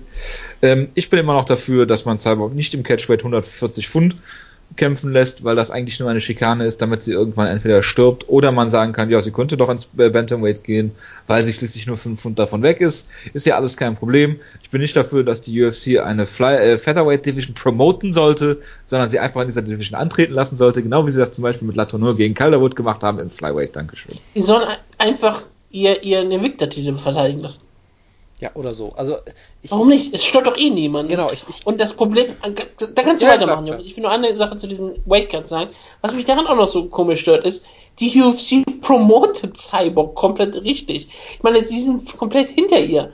Sie, sie wollen sie ernsthaft als Star aufbauen. Die ganze Show war auf sie ausgerichtet warum bauen sie dann extra noch solche Schikanen ein? Ich hätte es ja so ein bisschen verstanden in der Zeit, als Dana White sie richtig hasste und all sowas. Da wollte vielleicht, dass sie vielleicht irgendwie scheitert oder so. Aber jetzt, ich glaube, jetzt ist, jetzt sieht man wirklich, dass die UFC eigentlich was mit ihr machen möchte. Sie wirklich äh, ihre ähm, Besonderheit ausnutzen möchte und Nope, sie macht es trotzdem immer noch ein bisschen schwieriger für sie. Ich verstehe es grundsätzlich ist, absolut nicht. Das ist paradox, das ist die Schikane, weil ja. entweder sollen sie aufhören, mit ihr Geld zu verdienen, oder sie sollen sie halt in ihrer Gewichtsklasse kämpfen lassen, Jonas. Also ich, ich glaube halt auch, dass es, dass es da verschiedene Gründe vielleicht für gibt. Das eine ist halt, ich glaube schon, dass man das mit diesem Kalkül so ein bisschen macht, äh, dass man sagt, hey, ähm, wir, wir, wir lassen sie bei 140 Pfund antreten, um dann, weiß nicht, solche Leute von einem Stand wie Holly Holm äh, damit äh, irgendwie anzusprechen, die sagen, okay, ich gehe 5 Pfund nach oben, wenn sie dann bei 140 kämpft, dass man da so Money-Fights äh, kreiert. Das ist vielleicht so eine Sache der Spekulation, wo ich immer noch denke, ich glaube nicht, dass das so einen großen Unterschied macht, diese 5 Pfund, aber gut. Ich glaube, glaub die andere dass Sache, das machen würde. Ich glaube, ja, das ist die andere Frage natürlich, aber die Idee ist ja vielleicht schon, dass man damit vielleicht so äh, gewisse, äh, ja, äh, gewisse Anreize schaffen möchte für Bantamweight-Kämpferinnen, dass sie hochgehen oder so. Die andere Sache ist, ich glaube schon, dass ein Teil davon auch einfach ist, dass sie einfach ihr zeigen wollen, wer der Boss ist und zu sagen, nee, wir, wir kontrollieren alles, wir machen die Entscheidungen hier und wir sitzen am längeren Hebel. So, ich glaube schon, dass das äh, oft auch auf solche Sachen zurückzuführen, äh, sich zurückführen lässt. Ja, auf was denn sonst? Ja, also, äh, weil, wie gesagt, es gibt sportlich, also es gibt überhaupt keinen Grund dafür. Und du kannst dir da irgendwas überlegen, aber ganz ehrlich, äh, es ist einfach nur ja. bescheuert. Gerade wenn du dir Tust anguckst, du, als wären das Fakten. Gerade wenn du dir anguckst, was da alles, äh, wie, wie dann wie ihr Weightcut abläuft und solche Geschichten. Aber gut. Ja, zum Kampf selber, ich weiß gar nicht, was ich groß sagen soll. Er ging länger als gedacht, wie gesagt. Ähm, Landsberg hat auf jeden Fall Nehmerqualitäten bewiesen, sonst jetzt nicht viel, aber sie hat halt gegen Cyborg gekämpft, das ist auch sicherlich sehr undankbar. Cyborg hat wieder gezeigt, dass sie sehr brutal natürlich ist, aber auch ähm, mittlerweile, glaube ich, technisch auch ziemlich gut, weil sie ist eben nicht mehr diese wilde Brawlerin, die sie vor fünf Jahren war oder sowas. Vor fünf das Jahren stimmt. hätte sie auf Teufel komm raus versucht, Lena Landsberg in der ersten Minute auszunocken. Diesmal hat sie gesagt, hey, ich kann mir Zeit lassen, ich kann sie mürbe kloppen im Clinch, ich kann sie mit Bodykicks zudecken und so weiter und so fort. Ich habe alle Zeit der Welt und sie hat mittlerweile das Vertrauen darauf, dass sie auch, äh, sag ich mal, länger gehen kann, dass sie die Gegnerin auch so finishen kann, dass sie nicht alles riskieren muss. Und ich glaube deshalb, dass sie auch technisch in den letzten Jahren nochmal um einiges besser geworden ist als früher. Also vergleicht das mal mit, mit ihren Strikeforce-Kämpfen, das ist schon ein riesen, riesengroßer Unterschied. Ähm, ja, Lina Langsberg ja. äh, hatte, hatte nach dem Sorry, Kampf. dass ich gerade lachen muss. Ich muss nur gerade an Gina Carano denken, die aus der Maut aufsteht. Ja, ja. richtig. Äh, Lina Langsberg hatte nach dem Kampf ein grundsätzlich anderes Gesicht als vorher. Das war sehr besorgniserregend. Ähm, Dafür zahlen zu sehr viel Geld. Ja, wie auch immer. Ähm, und ansonsten weiß ich nicht, was ich sonst noch groß dazu sagen soll. Also es war halt ein Cyberkampf und es ist wie immer äh, irgendwie ein Erlebnis. Es ja. ist halt nicht mehr so spektakulär wie vorher. Es war nicht so spektakulär wie der Leslie Smith-Kampf beispielsweise. Es war eine Early Stoppage. Ja, klar, der Kampf hätte einiges länger gehen müssen. Ich meine, Lina Landsburg hat den, äh, hat das Octagon auf ihren eigenen Füßen verlassen. Das darf bei einem Cyberkampf nicht passieren. Sie konnte noch sprechen. Nein, ich meinte, Kampf, ich meinte Leslie Smith. Achso. Ah, ja, stimmt, das war ja auch eine. Stimmt, da gab es ja eine Kontroverse. Jetzt erinnere ich mich gerade wieder so ein bisschen. Gab's nicht. Ja, klar. Aber ähm, Lina Landsburg, ja, was sollte sie machen? Sie hat ähm, versucht sich zu wehren, aber wirklich gegen Christiane hat sie dann halt leider keine Chance für sich gehabt. Ähm, es war halt nicht so spektakulär, aber es war eine total dominante Leistung und mehr muss man da wirklich nichts zu sagen. Justino, man wird sehen, ob sie als, als, Ra als Rating Draw funktioniert. Ich glaube eher nicht, aber sie hat, wenn man so auf die in die Arena schaut, sie ist ein Star äh, für das Publikum, was sie hat. Wer zieht mehr, Cyborg oder Demetrius Mighty Mouse? Ich hoffe, dass es Justino ist, ja. Weil, ich meine, sie hat ja, sie hat wenigstens ein Publikum. Ja, wenn Mighty Moss im Main Event steht, gehen die meisten Leute nach Hause. Weil Justino sind sie ja geblieben. In Brasilien. Ich glaube, die gehen auch bei, bei Mighty Mouse, gehen die auch in Washington nach Hause. In Seattle. Ich weiß nicht genau, wo er herkommt. Tacoma, dachte ich, ne? Tacoma? Nein. Nein, ist nicht so wichtig. Ähm, Auf jeden Fall, ähm, ich glaube nicht, dass. Ich glaube, dass Mighty Mouse nicht, ein nicht so großer Star ist wie Cyber Casino. gut. Ich finde auch übrigens, dass Steeple kein Star ist. In. Ohio, also bitte. In Ohio ist er Mark Hominick S. In, in, ich bin mir Und ziemlich sicher, Ohio dass er ist das, ich, ich, ich bin mir ziemlich sicher, dass er das sogar nur in Cleveland ist und nicht mal in ganz Ohio, aber gut. Äh, Hennen Barau gegen Felipe Nova. Ging zur Decision. Das ist alles, was ich dazu zu sagen habe. Ich habe habe den Kampf nicht gesehen. weil ich nicht dachte, dass ich noch hier bin. Und Das- ich habe deswegen nur noch den Roy Nelson Kampf so ein bisschen nicht gedacht, dass du zu dem Zeitpunkt noch unter uns liest? Richtig? ähm, ja, also ich habe ihn gesehen, er war unspektakulär, muss man sagen. Man kann vielleicht, ich weiß nicht, ob Felipe Nova vielleicht eine Runde gewonnen hat. Es war, es war irgendwie ein komischer Kampf, weil Barau sah eigentlich nicht schlecht aus, hat teilweise richtig gute Kombinationen gelandet, aber irgendwie war der Kampf trotzdem enger, als man das denken sollte. Und es war halt unspektakulär so ein bisschen. Er hat halt zwei Takedowns geholt und äh, Dominic Cruz hat die ganze Zeit Barau mit Lob überschüttet ohne Ende, was auch sehr bizarr war irgendwie. Nee, also für er hat Das ist der Kommentator im Business. ich gucke gerade nochmal, Mediascores sind alle 30-27, also ja gut, er hat jeden, alle drei Runden gewonnen, es war trotzdem unspektakulär irgendwie und er hat halt gegen Felipe Nova gekämpft, oder hat man sich schon irgendwie mehr erwartet. So, von daher, er wurde, er wurde in der ersten Runde noch ein, einige Male gut getroffen, in der zweiten Runde hat er den Kampf auf jeden Fall übernommen, aber es war halt immer noch, denkst du, ja gut, er hat Felipe Nova besiegt, der ist jetzt auch äh, gerade mal eben Niemand. vielleicht UFC-Level so, also und da würde man da schon mehr erwarten. Also es ist weiter, ähm, man kann weiter gespannt sein, wie dieses Experiment Barau im Featherweight funktioniert, weil im ersten Kampf hat, war er eigentlich nah dran. Es hat in der ersten Runde super funktioniert, in der dritten Runde war er jetzt auch nicht schlecht, in der zweiten Runde ist er halt eingebrochen. Hier hat er den Kampf klar gewonnen, aber trotzdem war es nicht wirklich überzeugend. Also ich, ich bin gespannt, wie es weitergeht. Das ist, Man hat sich aber eigentlich mehr davon erhofft, Ja. oder? Von diesem Wechsel ins Featherweight, Ja. muss man ganz klar sagen. ja, das, das auf jeden Fall schon, ja. Gerade weil Henbauer lange Zeit auch nur so ausgetroffen, dass er nur ins Bantamweight geht, weil Jose Aldo der Champion war und er im Featherweight noch viel besser wäre. ja. Das war ja häufig so ein kleines Narrativ immer. Genau. Roy Nelson gegen Antonio Bigfoot Silver. Ich möchte nicht großartig viel zu diesem Kampf sagen. Ich Nein. möchte nur dazu sagen, dass äh, Bigfoot erstaunlich oft äh, äh, Roy Nelson getroffen hat. Es war für mich keine Late Stoppage, um ehrlich zu sein, und ich finde, Roy Nelson gehört äh, lebenslang gesperrt. Also wird er bei Ryzen kämpfen. Oder es wird nichts passieren. Okay, aber ganz, ganz kurz. Ähm, alle Niederlagen von Bigfoot Silver in der UFC ähm, gegen Cain Velasquez, TKO, gegen Cain Velasquez, TKO, gegen Andrei Arlovski, TKO, gegen Frank Mir, TKO, gegen Markant, TKO, gegen Stefan Struff, TKO, gegen Ron Nelson, TKO. Ich glaube, da ist ein Muster drin zu sehen. Es sind manchmal natürlich auch Knockouts dabei. Ich habe es aber jetzt mal so genannt. Also, also man könnte da vielleicht einen Trend rein interpretieren, aber da muss man noch mal ein bisschen genauer nachforschen, finde ich. Ja, klar, ich glaube, wir brauchen noch weitere Kämpfe. Ja, ja, genau. Also ich, ich meine nämlich auch, die, die Stichprobe ist noch ein bisschen zu klein. Das muss man noch ein bisschen. Das ist mir so nicht Ja. wissenschaftlich genug. Wir brauchen doch wirklich einen Doppelblindtest. Wir müssen, er muss mal gegen, ähm, gegen, äh, er muss mit verbundenen Augen gegen Ja. Gaddafi antreten. Genau, der auch. Gaddafi auch mit verbundenen Augen. Und das wäre ein toller Kampf. Verstehe, ja. Der Gaddafi schlägt ja eher seine verbundene Augen, also deswegen. Warum nicht? Stimmt. Ja, äh, wie gesagt, von diesem Kampf bleibt eigentlich nur das schreckliche Verhalten von Roy Nelson. Äh, äh, Du meinst das schreckliche Verhalten von Big John äh, McCarthy. Ja, Roy Nelson hat sich dafür entschuldigt, hat gesagt, er würde es wieder tun. Ja, was hat er denn gemacht, Jojo? Ich möchte darüber nicht reden. Eigentlich wollte ich, warte ich die ganze Zeit darüber, dass du über Paul Felders Cut sprichst. Darüber ähm, spreche ich nicht, das hab, ich habe den Cut zwar gesehen, aber wir reden nochmal kurz über, ähm, Ron Nelson, Er hat- was er getan hat. Ja. Er hat, nachdem äh, gejubelt hat, das war ja Bigfoot Silver Ausdrücker, ging er zu ähm, Big, Big John, der über ähm, Bigfoot Silver thronte und hat ihn in den Arsch getreten, ist dann weggegangen, Mittelfinger ausgestreckt, ihn angeschrien und all sowas gemacht und dann hat er sich trotzdem von ihm die Hand hochheben lassen, das haben Weil lassen. Bigfoot Silver ja sein Freund ist und er nicht weiter auf ihn einschlagen will, ohne dass er das muss. Ja klar, und er kann nicht einfach weggehen, wie man, wie man kann, das wäre auch respektlos. Aber ja, ähm, jemand, der sich an dem Ringestar vergreift, gehört gesperrt und für mich auch aus der UFC entlassen. Da gibt es für mich keine weiteren Fragen. Ich meine, da- das muss einfach gemacht werden. Ron Nelson muss dafür bestraft werden. Er muss suspendiert werden.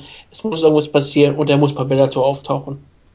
Ja, Weil die tun dann das Richtige und geben uns Roy Nelson wieder gegen Jack Kongo. Erst gegen Bobby Lashley, der Sieger gegen Jack Congo. okay. Jonas, du hast nichts mehr hinzuzufügen. Ich habe den richtig? Kampf nicht gesehen. Keine Ahnung. Okay. Und ich verabschiede mich damit jetzt, weil ich habe nichts zu sagen zu der Vagina von Paul Felder.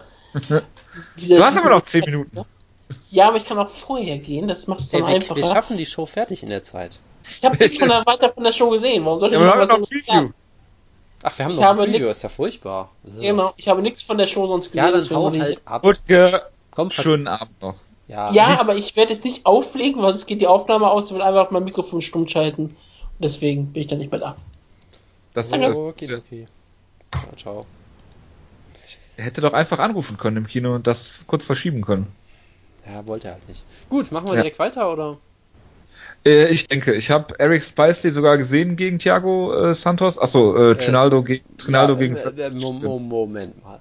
Also ich, Warum? ich habe ja eben noch erwähnt, dass Neil Seary seine Karriere beendet. Das ist dahingehend sehr wichtig, aus zwei Gründen. Nämlich Neil Seary beendet seine Karriere und äh, äh, äh, Joseph Duffy hat, äh, will Free Agent werden eventuell. Das heißt, damit ist die UFC-Zukunft für Paul Felder sicher, weil er ist weiterhin der zweitgrößte irische Star in der Promotion.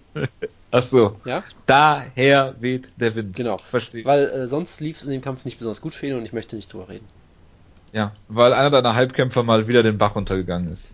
Apropos Halbkämpfer, ich habe ganz vergessen, die News mit Tom Ninimaki äh, anzusprechen, was Kämpfer angeht. Jonas, er kämpft doch demnächst bei Euro FC. Ich, Nächstes Wochenende glaube ich, Ich werde oder? da jetzt nicht drauf eingehen.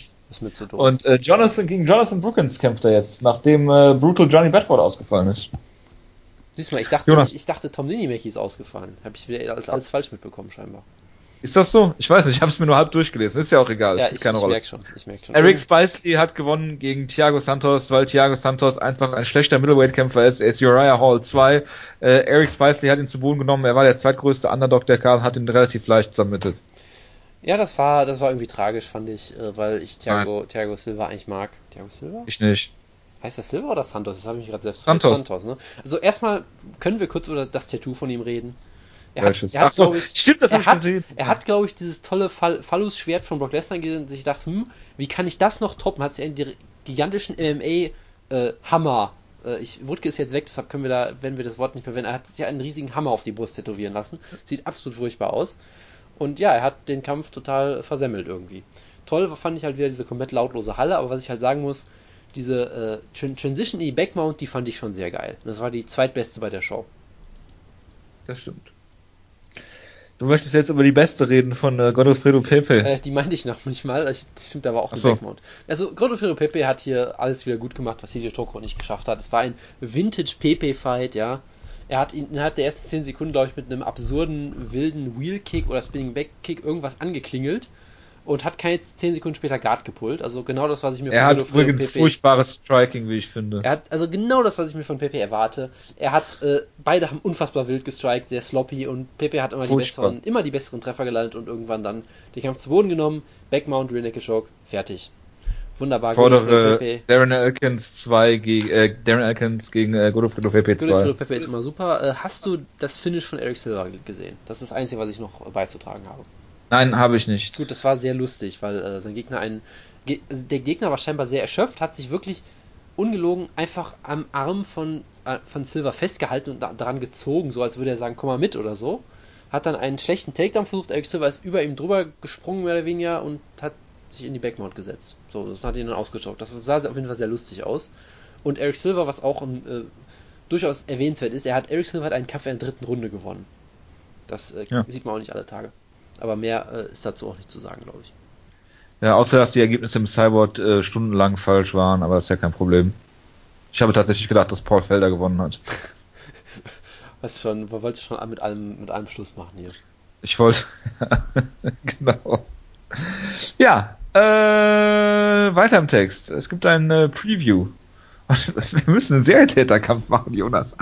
Ja, ich, ich habe natürlich. Trägst du es ein? Ich bin jetzt natürlich nicht darauf vorbereitet, weil Woodcast immer macht, aber ja, ich, ich suche mal gerade. Ich suche mal, ich such mal einen Generator und du machst Sehr jetzt gut, sehr gut. random.org. So, 1, 2, 3, 4, 5, 6, 7, 8, 9, 10, 11, 12. So, äh,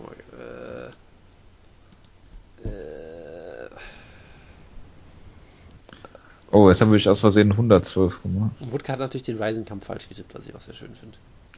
Er hat auf, er hat auf Hugo Almeida getippt. Du kannst ruhig Stopp sagen schon. Achso, äh, stopp. 11. Das ist der Co-Main Event. Uh, Das ist Will Brooks gegen Alex Oliveira. Okay, hätte schlimmer kommen können. das äh, ist doch in Ordnung. Äh, fangen wir an mit dem Main Event. Äh, Jonas, dein Lieblingskämpfer, Hands of Stone. Äh, John Lineker kämpft gegen John Dodson. Ach schade, ich dachte, ich dachte, jetzt, ich dachte jetzt Sam Stout. Bitte? Das ist tragisch. Ja, das ist natürlich ein, ein großartiger Kampf im Bantamweight. Ähm, so ein bisschen so ein Kampf, der so irgendwie unterm Radar fliegt, weil es halt ein Headliner einer kleinen Fight Night ist und da dann nicht so dran denkst und auf einmal merkst, oh, diese Woche gibt es diesen Kampf und dann wirst du auf einmal sehr aufgeregt und musst dir deine Hose ausziehen Ja, oder ähnliches. Ja, Ähm, Wutke.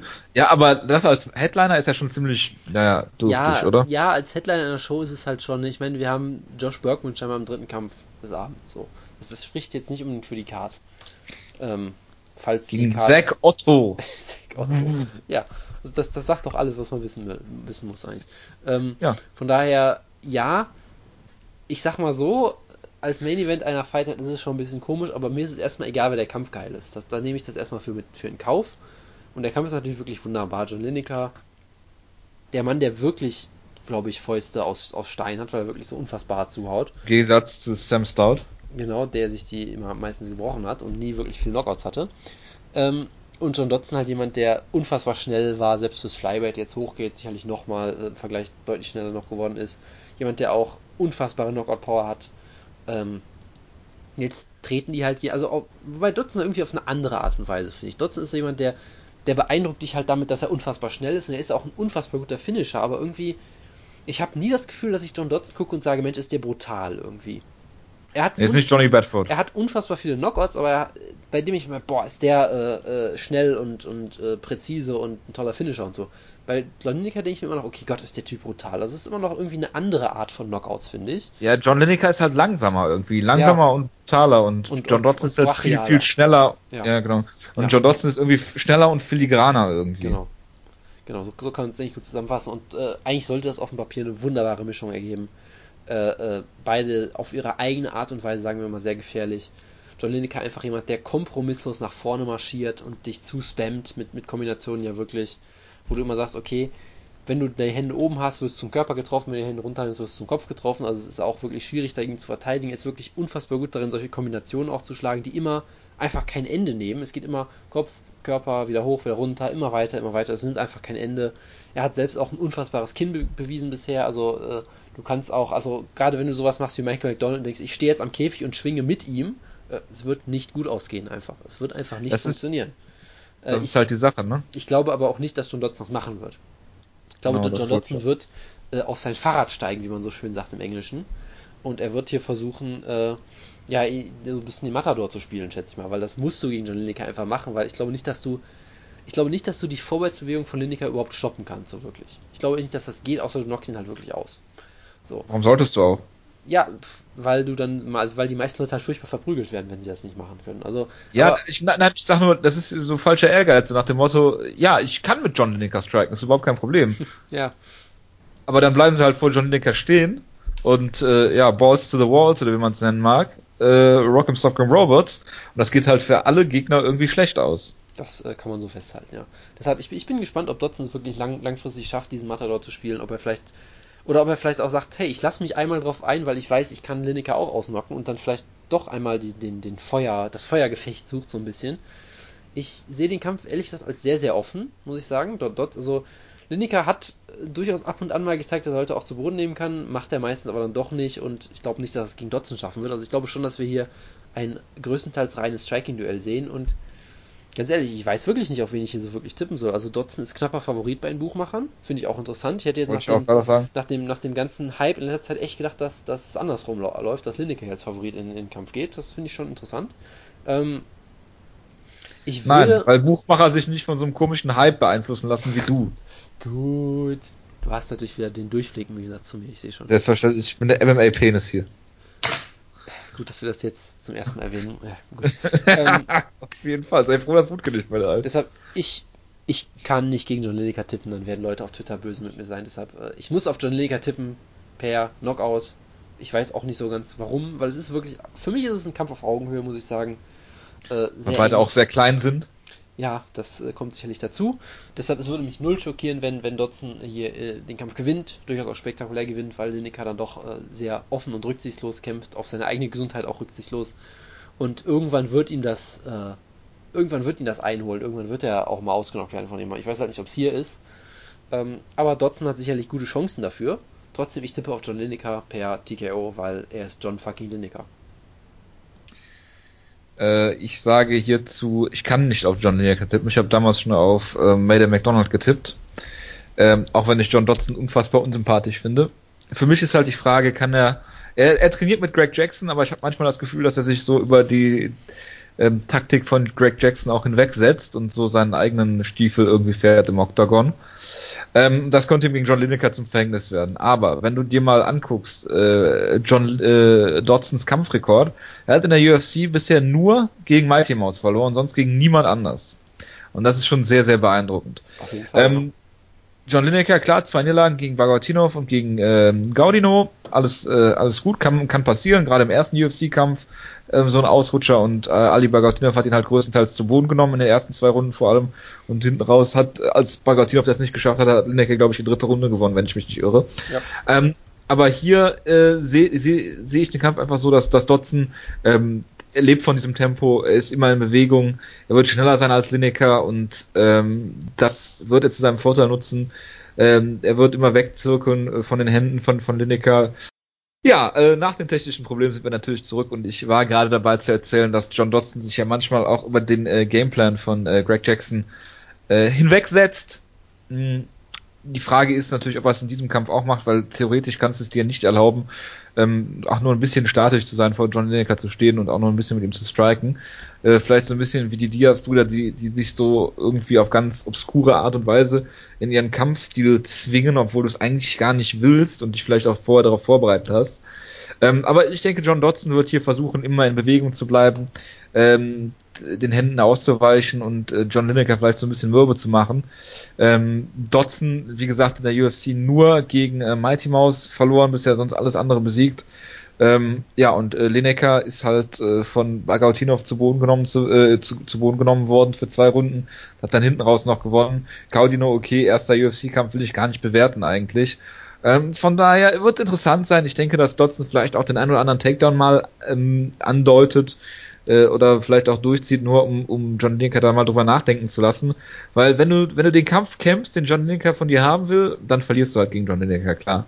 Aber ich glaube, dass Dodson hier durchaus die Mittel hat mit seinem Speed und ähm, und und äh, den den Takedowns, weil er auch ein sehr guter Ringer ist eigentlich, um hier den Kampf zu diktieren und äh, hier eine Decision zu holen, vielleicht ihn sogar hinten raus auszunocken, weil John Dodson ist absolut jemand, der äh, wirklich Knockout-Power hat, äh, auch für, für diese kleinen Gewichtsklassen. Und ich denke, dass John Dodson hier äh, entweder äh, ein spätes Finish holt durch ähm, einen TKO, weil er ja wirklich dieses brutale Ground Pound hat, wo er innerhalb von einer Sekunde, glaube ich, drei, vier Schläge zeigt, die alle treffen. Ähm, das ist schon sehr, sehr beeindruckend, wie John Dodson das macht und äh, ja, denke, dass ihr hier ähm, dann entweder, wie gesagt, Late Stoppage, TKO durch Ground Pound oder halt eine Decision gewinnt. Es ist ein Fünf-Runden-Kampf, deshalb äh, warten wir mal ab, wie das so läuft. Ja, äh, kaum ein Event, äh, Jonas. Äh, Will Brooks gegen Alex Cowboy Oliveira, es ist nicht Philippe Arantes, Jonas. Es ist tragisch auf jeden Fall. Es ist der falsche brasilianische Cowboy auch noch. Nee, also auch das, äh, netter Kampf irgendwie. Ich finde das interessant, dass sie Will Brooks sehr langsam ranführen irgendwie.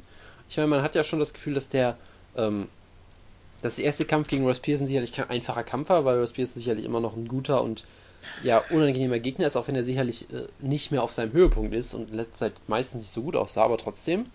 Und da auch ein Kampf, wo Ross Pearson die eine Runde zumindest gewonnen hat und Will Brooks jetzt auch nicht so komplett überzeugt hat, unbedingt, wie man es vielleicht sich erhofft hat von ihm. Jetzt kämpft er halt gegen Körper Oliveira, der sicherlich kein schlechter Kämpfer ist, physisch ziemlich gut, äh, äh, ziemlich groß und so weiter und so fort. Äh, ist doch, kommt der aus dem Welterweight runter, ja, ne? Müsste er doch, oder? Was, was aus dem Welterweight? Nee, warte mal, verwechsel ich ihn gerade mit irgendwie? Alex, Alex Oliveira war mal Welterweight. Der hat, ich ja, weiß genau. nicht, ob der letzte Kampf Welterweight war. Ja, der hat ja, auch, doch, auch der letzte. Genau. Ja, ja, ja aber also, James, James Mutasri hatte auch Welterweight. Ja, genau. Er, ich erinnere mich halt, dass er der erste Welterweight-Gegner von Cerrone war, wo man gesagt hat, Cerrone hat mit der Größe von ihm Probleme. Also er ist auf jeden Fall sehr groß, er ist ziemlich physisch, halt ein solider Kämpfer, der jetzt aber auch irgendwie nichts Besonderes ist, so halt ist solide Gatekeeper, irgendwie sowas in der Art. Jemand, der wohl den Will Brooks eigentlich klar besiegen sollte, wenn er halt wirklich so gut ist, wie man das denkt. Äh, und darauf tippe ich auch weiterhin. Also ich glaube schon, dass Will Brooks jemand ist, der ähm, in fünf Rundenkämpfen deutlich besser ist als in drei Rundenkämpfen, weil er diesen, diesen, äh, er ist halt kein großer Finisher, er ist halt jemand, der dich äh, mürbe macht, der sehr strategisch kämpft, der auch vielleicht auch mal eine Runde aufgibt, um dann in, der vierten Runde zurückzukommen oder sowas, was du halt in einem Drei-Runden-Kampf nicht wirklich machen kannst. Also ich denke schon, dass, dass er jemand ist, der ähm, ja quasi, wenn, wenn er, wenn er mal in einem, im Titelgestehen mitspielt, wird es, glaube ich, schwierig sein, ihn zu schlagen, aber es wird schwieriger für ihn werden, glaube ich, da hinzukommen, weil halt in einem Drei-Runden-Kampf äh, ist halt immer, immer für ihn, glaube ich, schwieriger. Äh, weil er halt, wie gesagt, vor allem auch absolut kein Finisher ist. Äh, aber trotzdem jemand, der eigentlich unfassbar talentiert ist, alles gut kann, richtig gute, gut Clinch, guter Striker, Ringer, Grappler. Also ist jemand, der ist ein ziemlicher Allrounder, kann eigentlich alles, guter Distanz-Kickboxer auch. Ähm, Deshalb bin ich mal sehr gespannt. Ich tippe darauf, dass er hier dann doch etwas klarer und deutlicher gewinnt als in seinem Debüt, aber unterm Strich tippe ich vermutlich trotzdem wieder auf eine Decision. Ja, gut möglich. Aber ich finde ja interessant, dass sie ihn schon so schnell wieder bucken eigentlich. Das stimmt auch wiederum, ja. Weil, ähm, ich guck gerade mal, er hat gekämpft im Juli, ähm, kurz nachdem ähm, das bekannt geworden ist, dass er, dass er rübergekommen ist von Bellator. Und Moment, er hat verdient, also das äh, er hat 100.000 Dollar verdient. Ne? 50 Sieg, äh, 50 Antrittsgeld äh, und jetzt, das wird ja, er wird nicht weniger verdienen jetzt. Das finde ich schon sehr interessant, weil er einen guten Vertrag hat, ähm, relativ schnell wieder gebucht wird. Ähm, die UFC scheint, wie du schon sagst, ihn lange, äh, langsam ranzuführen, aber er ist auch relativ teuer für die UFC eigentlich. Und da wird halt, äh, er muss irgendwann abliefern. Weil sonst kann es halt sein, dass er so im Mittelfeld versauert und da hat die UFC halt irgendwie keinen Platz im Lightweight. Ähm, nee, vor allem, nicht, wird, vor allem nicht mit weil, dem Vertrag. Genau, weil er halt auch ähm, relativ langweilige Kämpfe zum Teil halt abliefert. Ich war schon überrascht, dass die UFC überhaupt Will Brooks verpflichtet hat, weil so ein Kandidat wie gut Michael Jensen hat jetzt einen längeren Vertrag, aber der ist durchaus spektakulärer zum Beispiel jetzt als als ähm, Lightweight-Kämpfer bei Bellator. Ähm, deswegen fand ich interessant, dass sie ihn überhaupt geholt haben. Äh, und äh, ja, Alex Oliveira sollte kein großes Problem für ihn darstellen, gerade mit seinem Ringer-Hintergrund ähm, wird er ihn hier ähm, besiegen, wie du schon gesagt hast, Decision wahrscheinlich. Und irgendwann müssen sie ihm halt auch mal einen äh, Top 15 Gegner geben und dann muss er sich halt beweisen. Ähm, ich denke mal, dass er vielleicht Ende des Jahres nochmal kämpft oder Anfang nächsten Jahres. Und dann sollte man ihm, wie gesagt, schon einen größeren Gegner geben und dann mal gucken, wo der Weg hingeht. Er ist sehr, sehr teuer und äh, nicht so spektakulär, deswegen warten wir mal ab. Aber Alex Oliveira sollte durchaus ein Gegner sein, den er locker, locker besiegen müsste. Gerade auch, weil jetzt hier Octagon Jitters oder sowas nichts mehr nicht mehr zählt. Ich weiß jetzt gar nicht, ob Alex Oliveira überhaupt stärker ein, äh, einzuschätzen ist als Ross Pearson überhaupt. Mal schauen. Dann Josh Bergman gegen Zach Otto. Reden wir nicht also, drüber. Also bitte, bitte. Joshua Bergman. Entschuldigung. Joshua, der Vater von Legend Bergman, äh, gegen Zach Otto. Reden wir nicht drüber. Louis Smolker gegen jemanden, den ich nicht kenne. Brandon Moreno. Jonas, willst du was zu Louis Smolker sagen? Ja, Louis Smolker ist äh, Team Teamschlagerkraft, ja. Wunderbar unterhaltsamer Kämpfer. Ich habe auch keine Ahnung, wer Brandon Moreno ist. Der ist ja kurzfristig eingesprungen, weil Sergio Pettis sich verletzt hat. Äh, und von daher, also es ist immer ein gutes Zeichen, wenn jemand laut MMA Junkie äh, 46 Jahre alt ist. Das heißt nämlich immer, dass sie keine Infos über ihn haben. Dann wird automatisch mal eingefügt. Also der, der Standardgeburtstag, wenn sie nichts wissen, ist immer 31.12.1969. Äh, so, das ist immer sehr gut. Und ja, er hat irgendwie scheinbar einen, Short mit Replacement halt. Und Louis Smolker ist jemand, der wirklich äh, Top ja, 15 auf jeden Fall ist, vermutlich sogar langsam schon Top, Top 10 im Flyweight. Unfassbar unterhaltsamer Kämpfer, sehr guter, aggressiver Grappler vor allem und sollte hier den Boden mit ihm aufwischen. Ja, dann äh, dünnt die Karte schon relativ schnell aus. Wir haben noch Hakran Diaz gegen äh, Andrew Touchy, äh, Andre Touchy-Feely. Ja, das ist noch okay. Heavyweight Talent äh, Shamil Abdokinov gegen Walt Harris. Ja, wer kennt ihn nicht? Der mal mit einem wunderschönen Brazilian Kick ausgenockt wurde. Ja, der auch mal eine wunderschöne Clothesline gezeigt hat. Korrekt. War doch World Harris, ne? Ich, ich glaube schon, ja dem Headliner der Prelims müssen wir natürlich drüber reden. Nate Marquardt gegen äh, Barncat, Tamden McCrory. Und es ist hervorragend, dass äh, die Müssen UFC... wir da wirklich drüber reden? Nein, natürlich Gut, nicht. Okay, Aber ich finde hervorragend, dass die UFC äh, als Free Fight für Nate Marquardt äh, seinen Sieg ja, über den natürlich. aktuellen Welterweight Champion äh, äh, ja. Tyron Woodley hat. Hast du auch die Reaktion darauf gesehen? Ja, ich fand's hervorragend. Ich habe mich einfach nur totgelacht und ich gönne es äh, Tyron Woodley von ganzem Herzen, dass er hier vorgeführt wird von der UFC, weil die ihn auch nicht mag und völlig zu Recht. Gut. Ja. Das äh, war's, glaube ich, zu dieser Card in Portland, Oregon. Ja, gibt's nicht so wahnsinnig viel zu sagen, muss man ja festhalten. Cody East, der ein längeres Vollstrafenregister hat als wir Ausgaben. Gegen Curtis Blades. Ja, nächste Woche, Jonas, äh, dürfen wir Michael Bisping gegen äh, Dan Henderson previewen. Also ich würde das gerne komplett Wutke überlassen. Eigentlich möchte ich dazu nicht wirklich was sagen, aber gut, schauen wir mal. Möchtest du auch nicht dazu Stellung nehmen, dass äh, Hendo gesagt hat, dass er, Achtung, ich zitiere, Henderson won't uh, hesitate to land controversial follow-up punch again on Michael Bisping. Das äh, spricht für sich auf jeden Fall, ja. Ja, das ist gut. Alles klar. Dann äh, bedanke ich mich recht herzlich für die Aufmerksamkeit, auch im Namen von Wutke. Äh, wünsche euch einen guten Start in die Woche. Äh, ich hoffe auf Feedback, wie immer. Und äh, ja, wir hören uns äh, nächste Woche wieder. Bis dahin, macht's gut. Ciao, ciao. Ciao, ciao. Mua.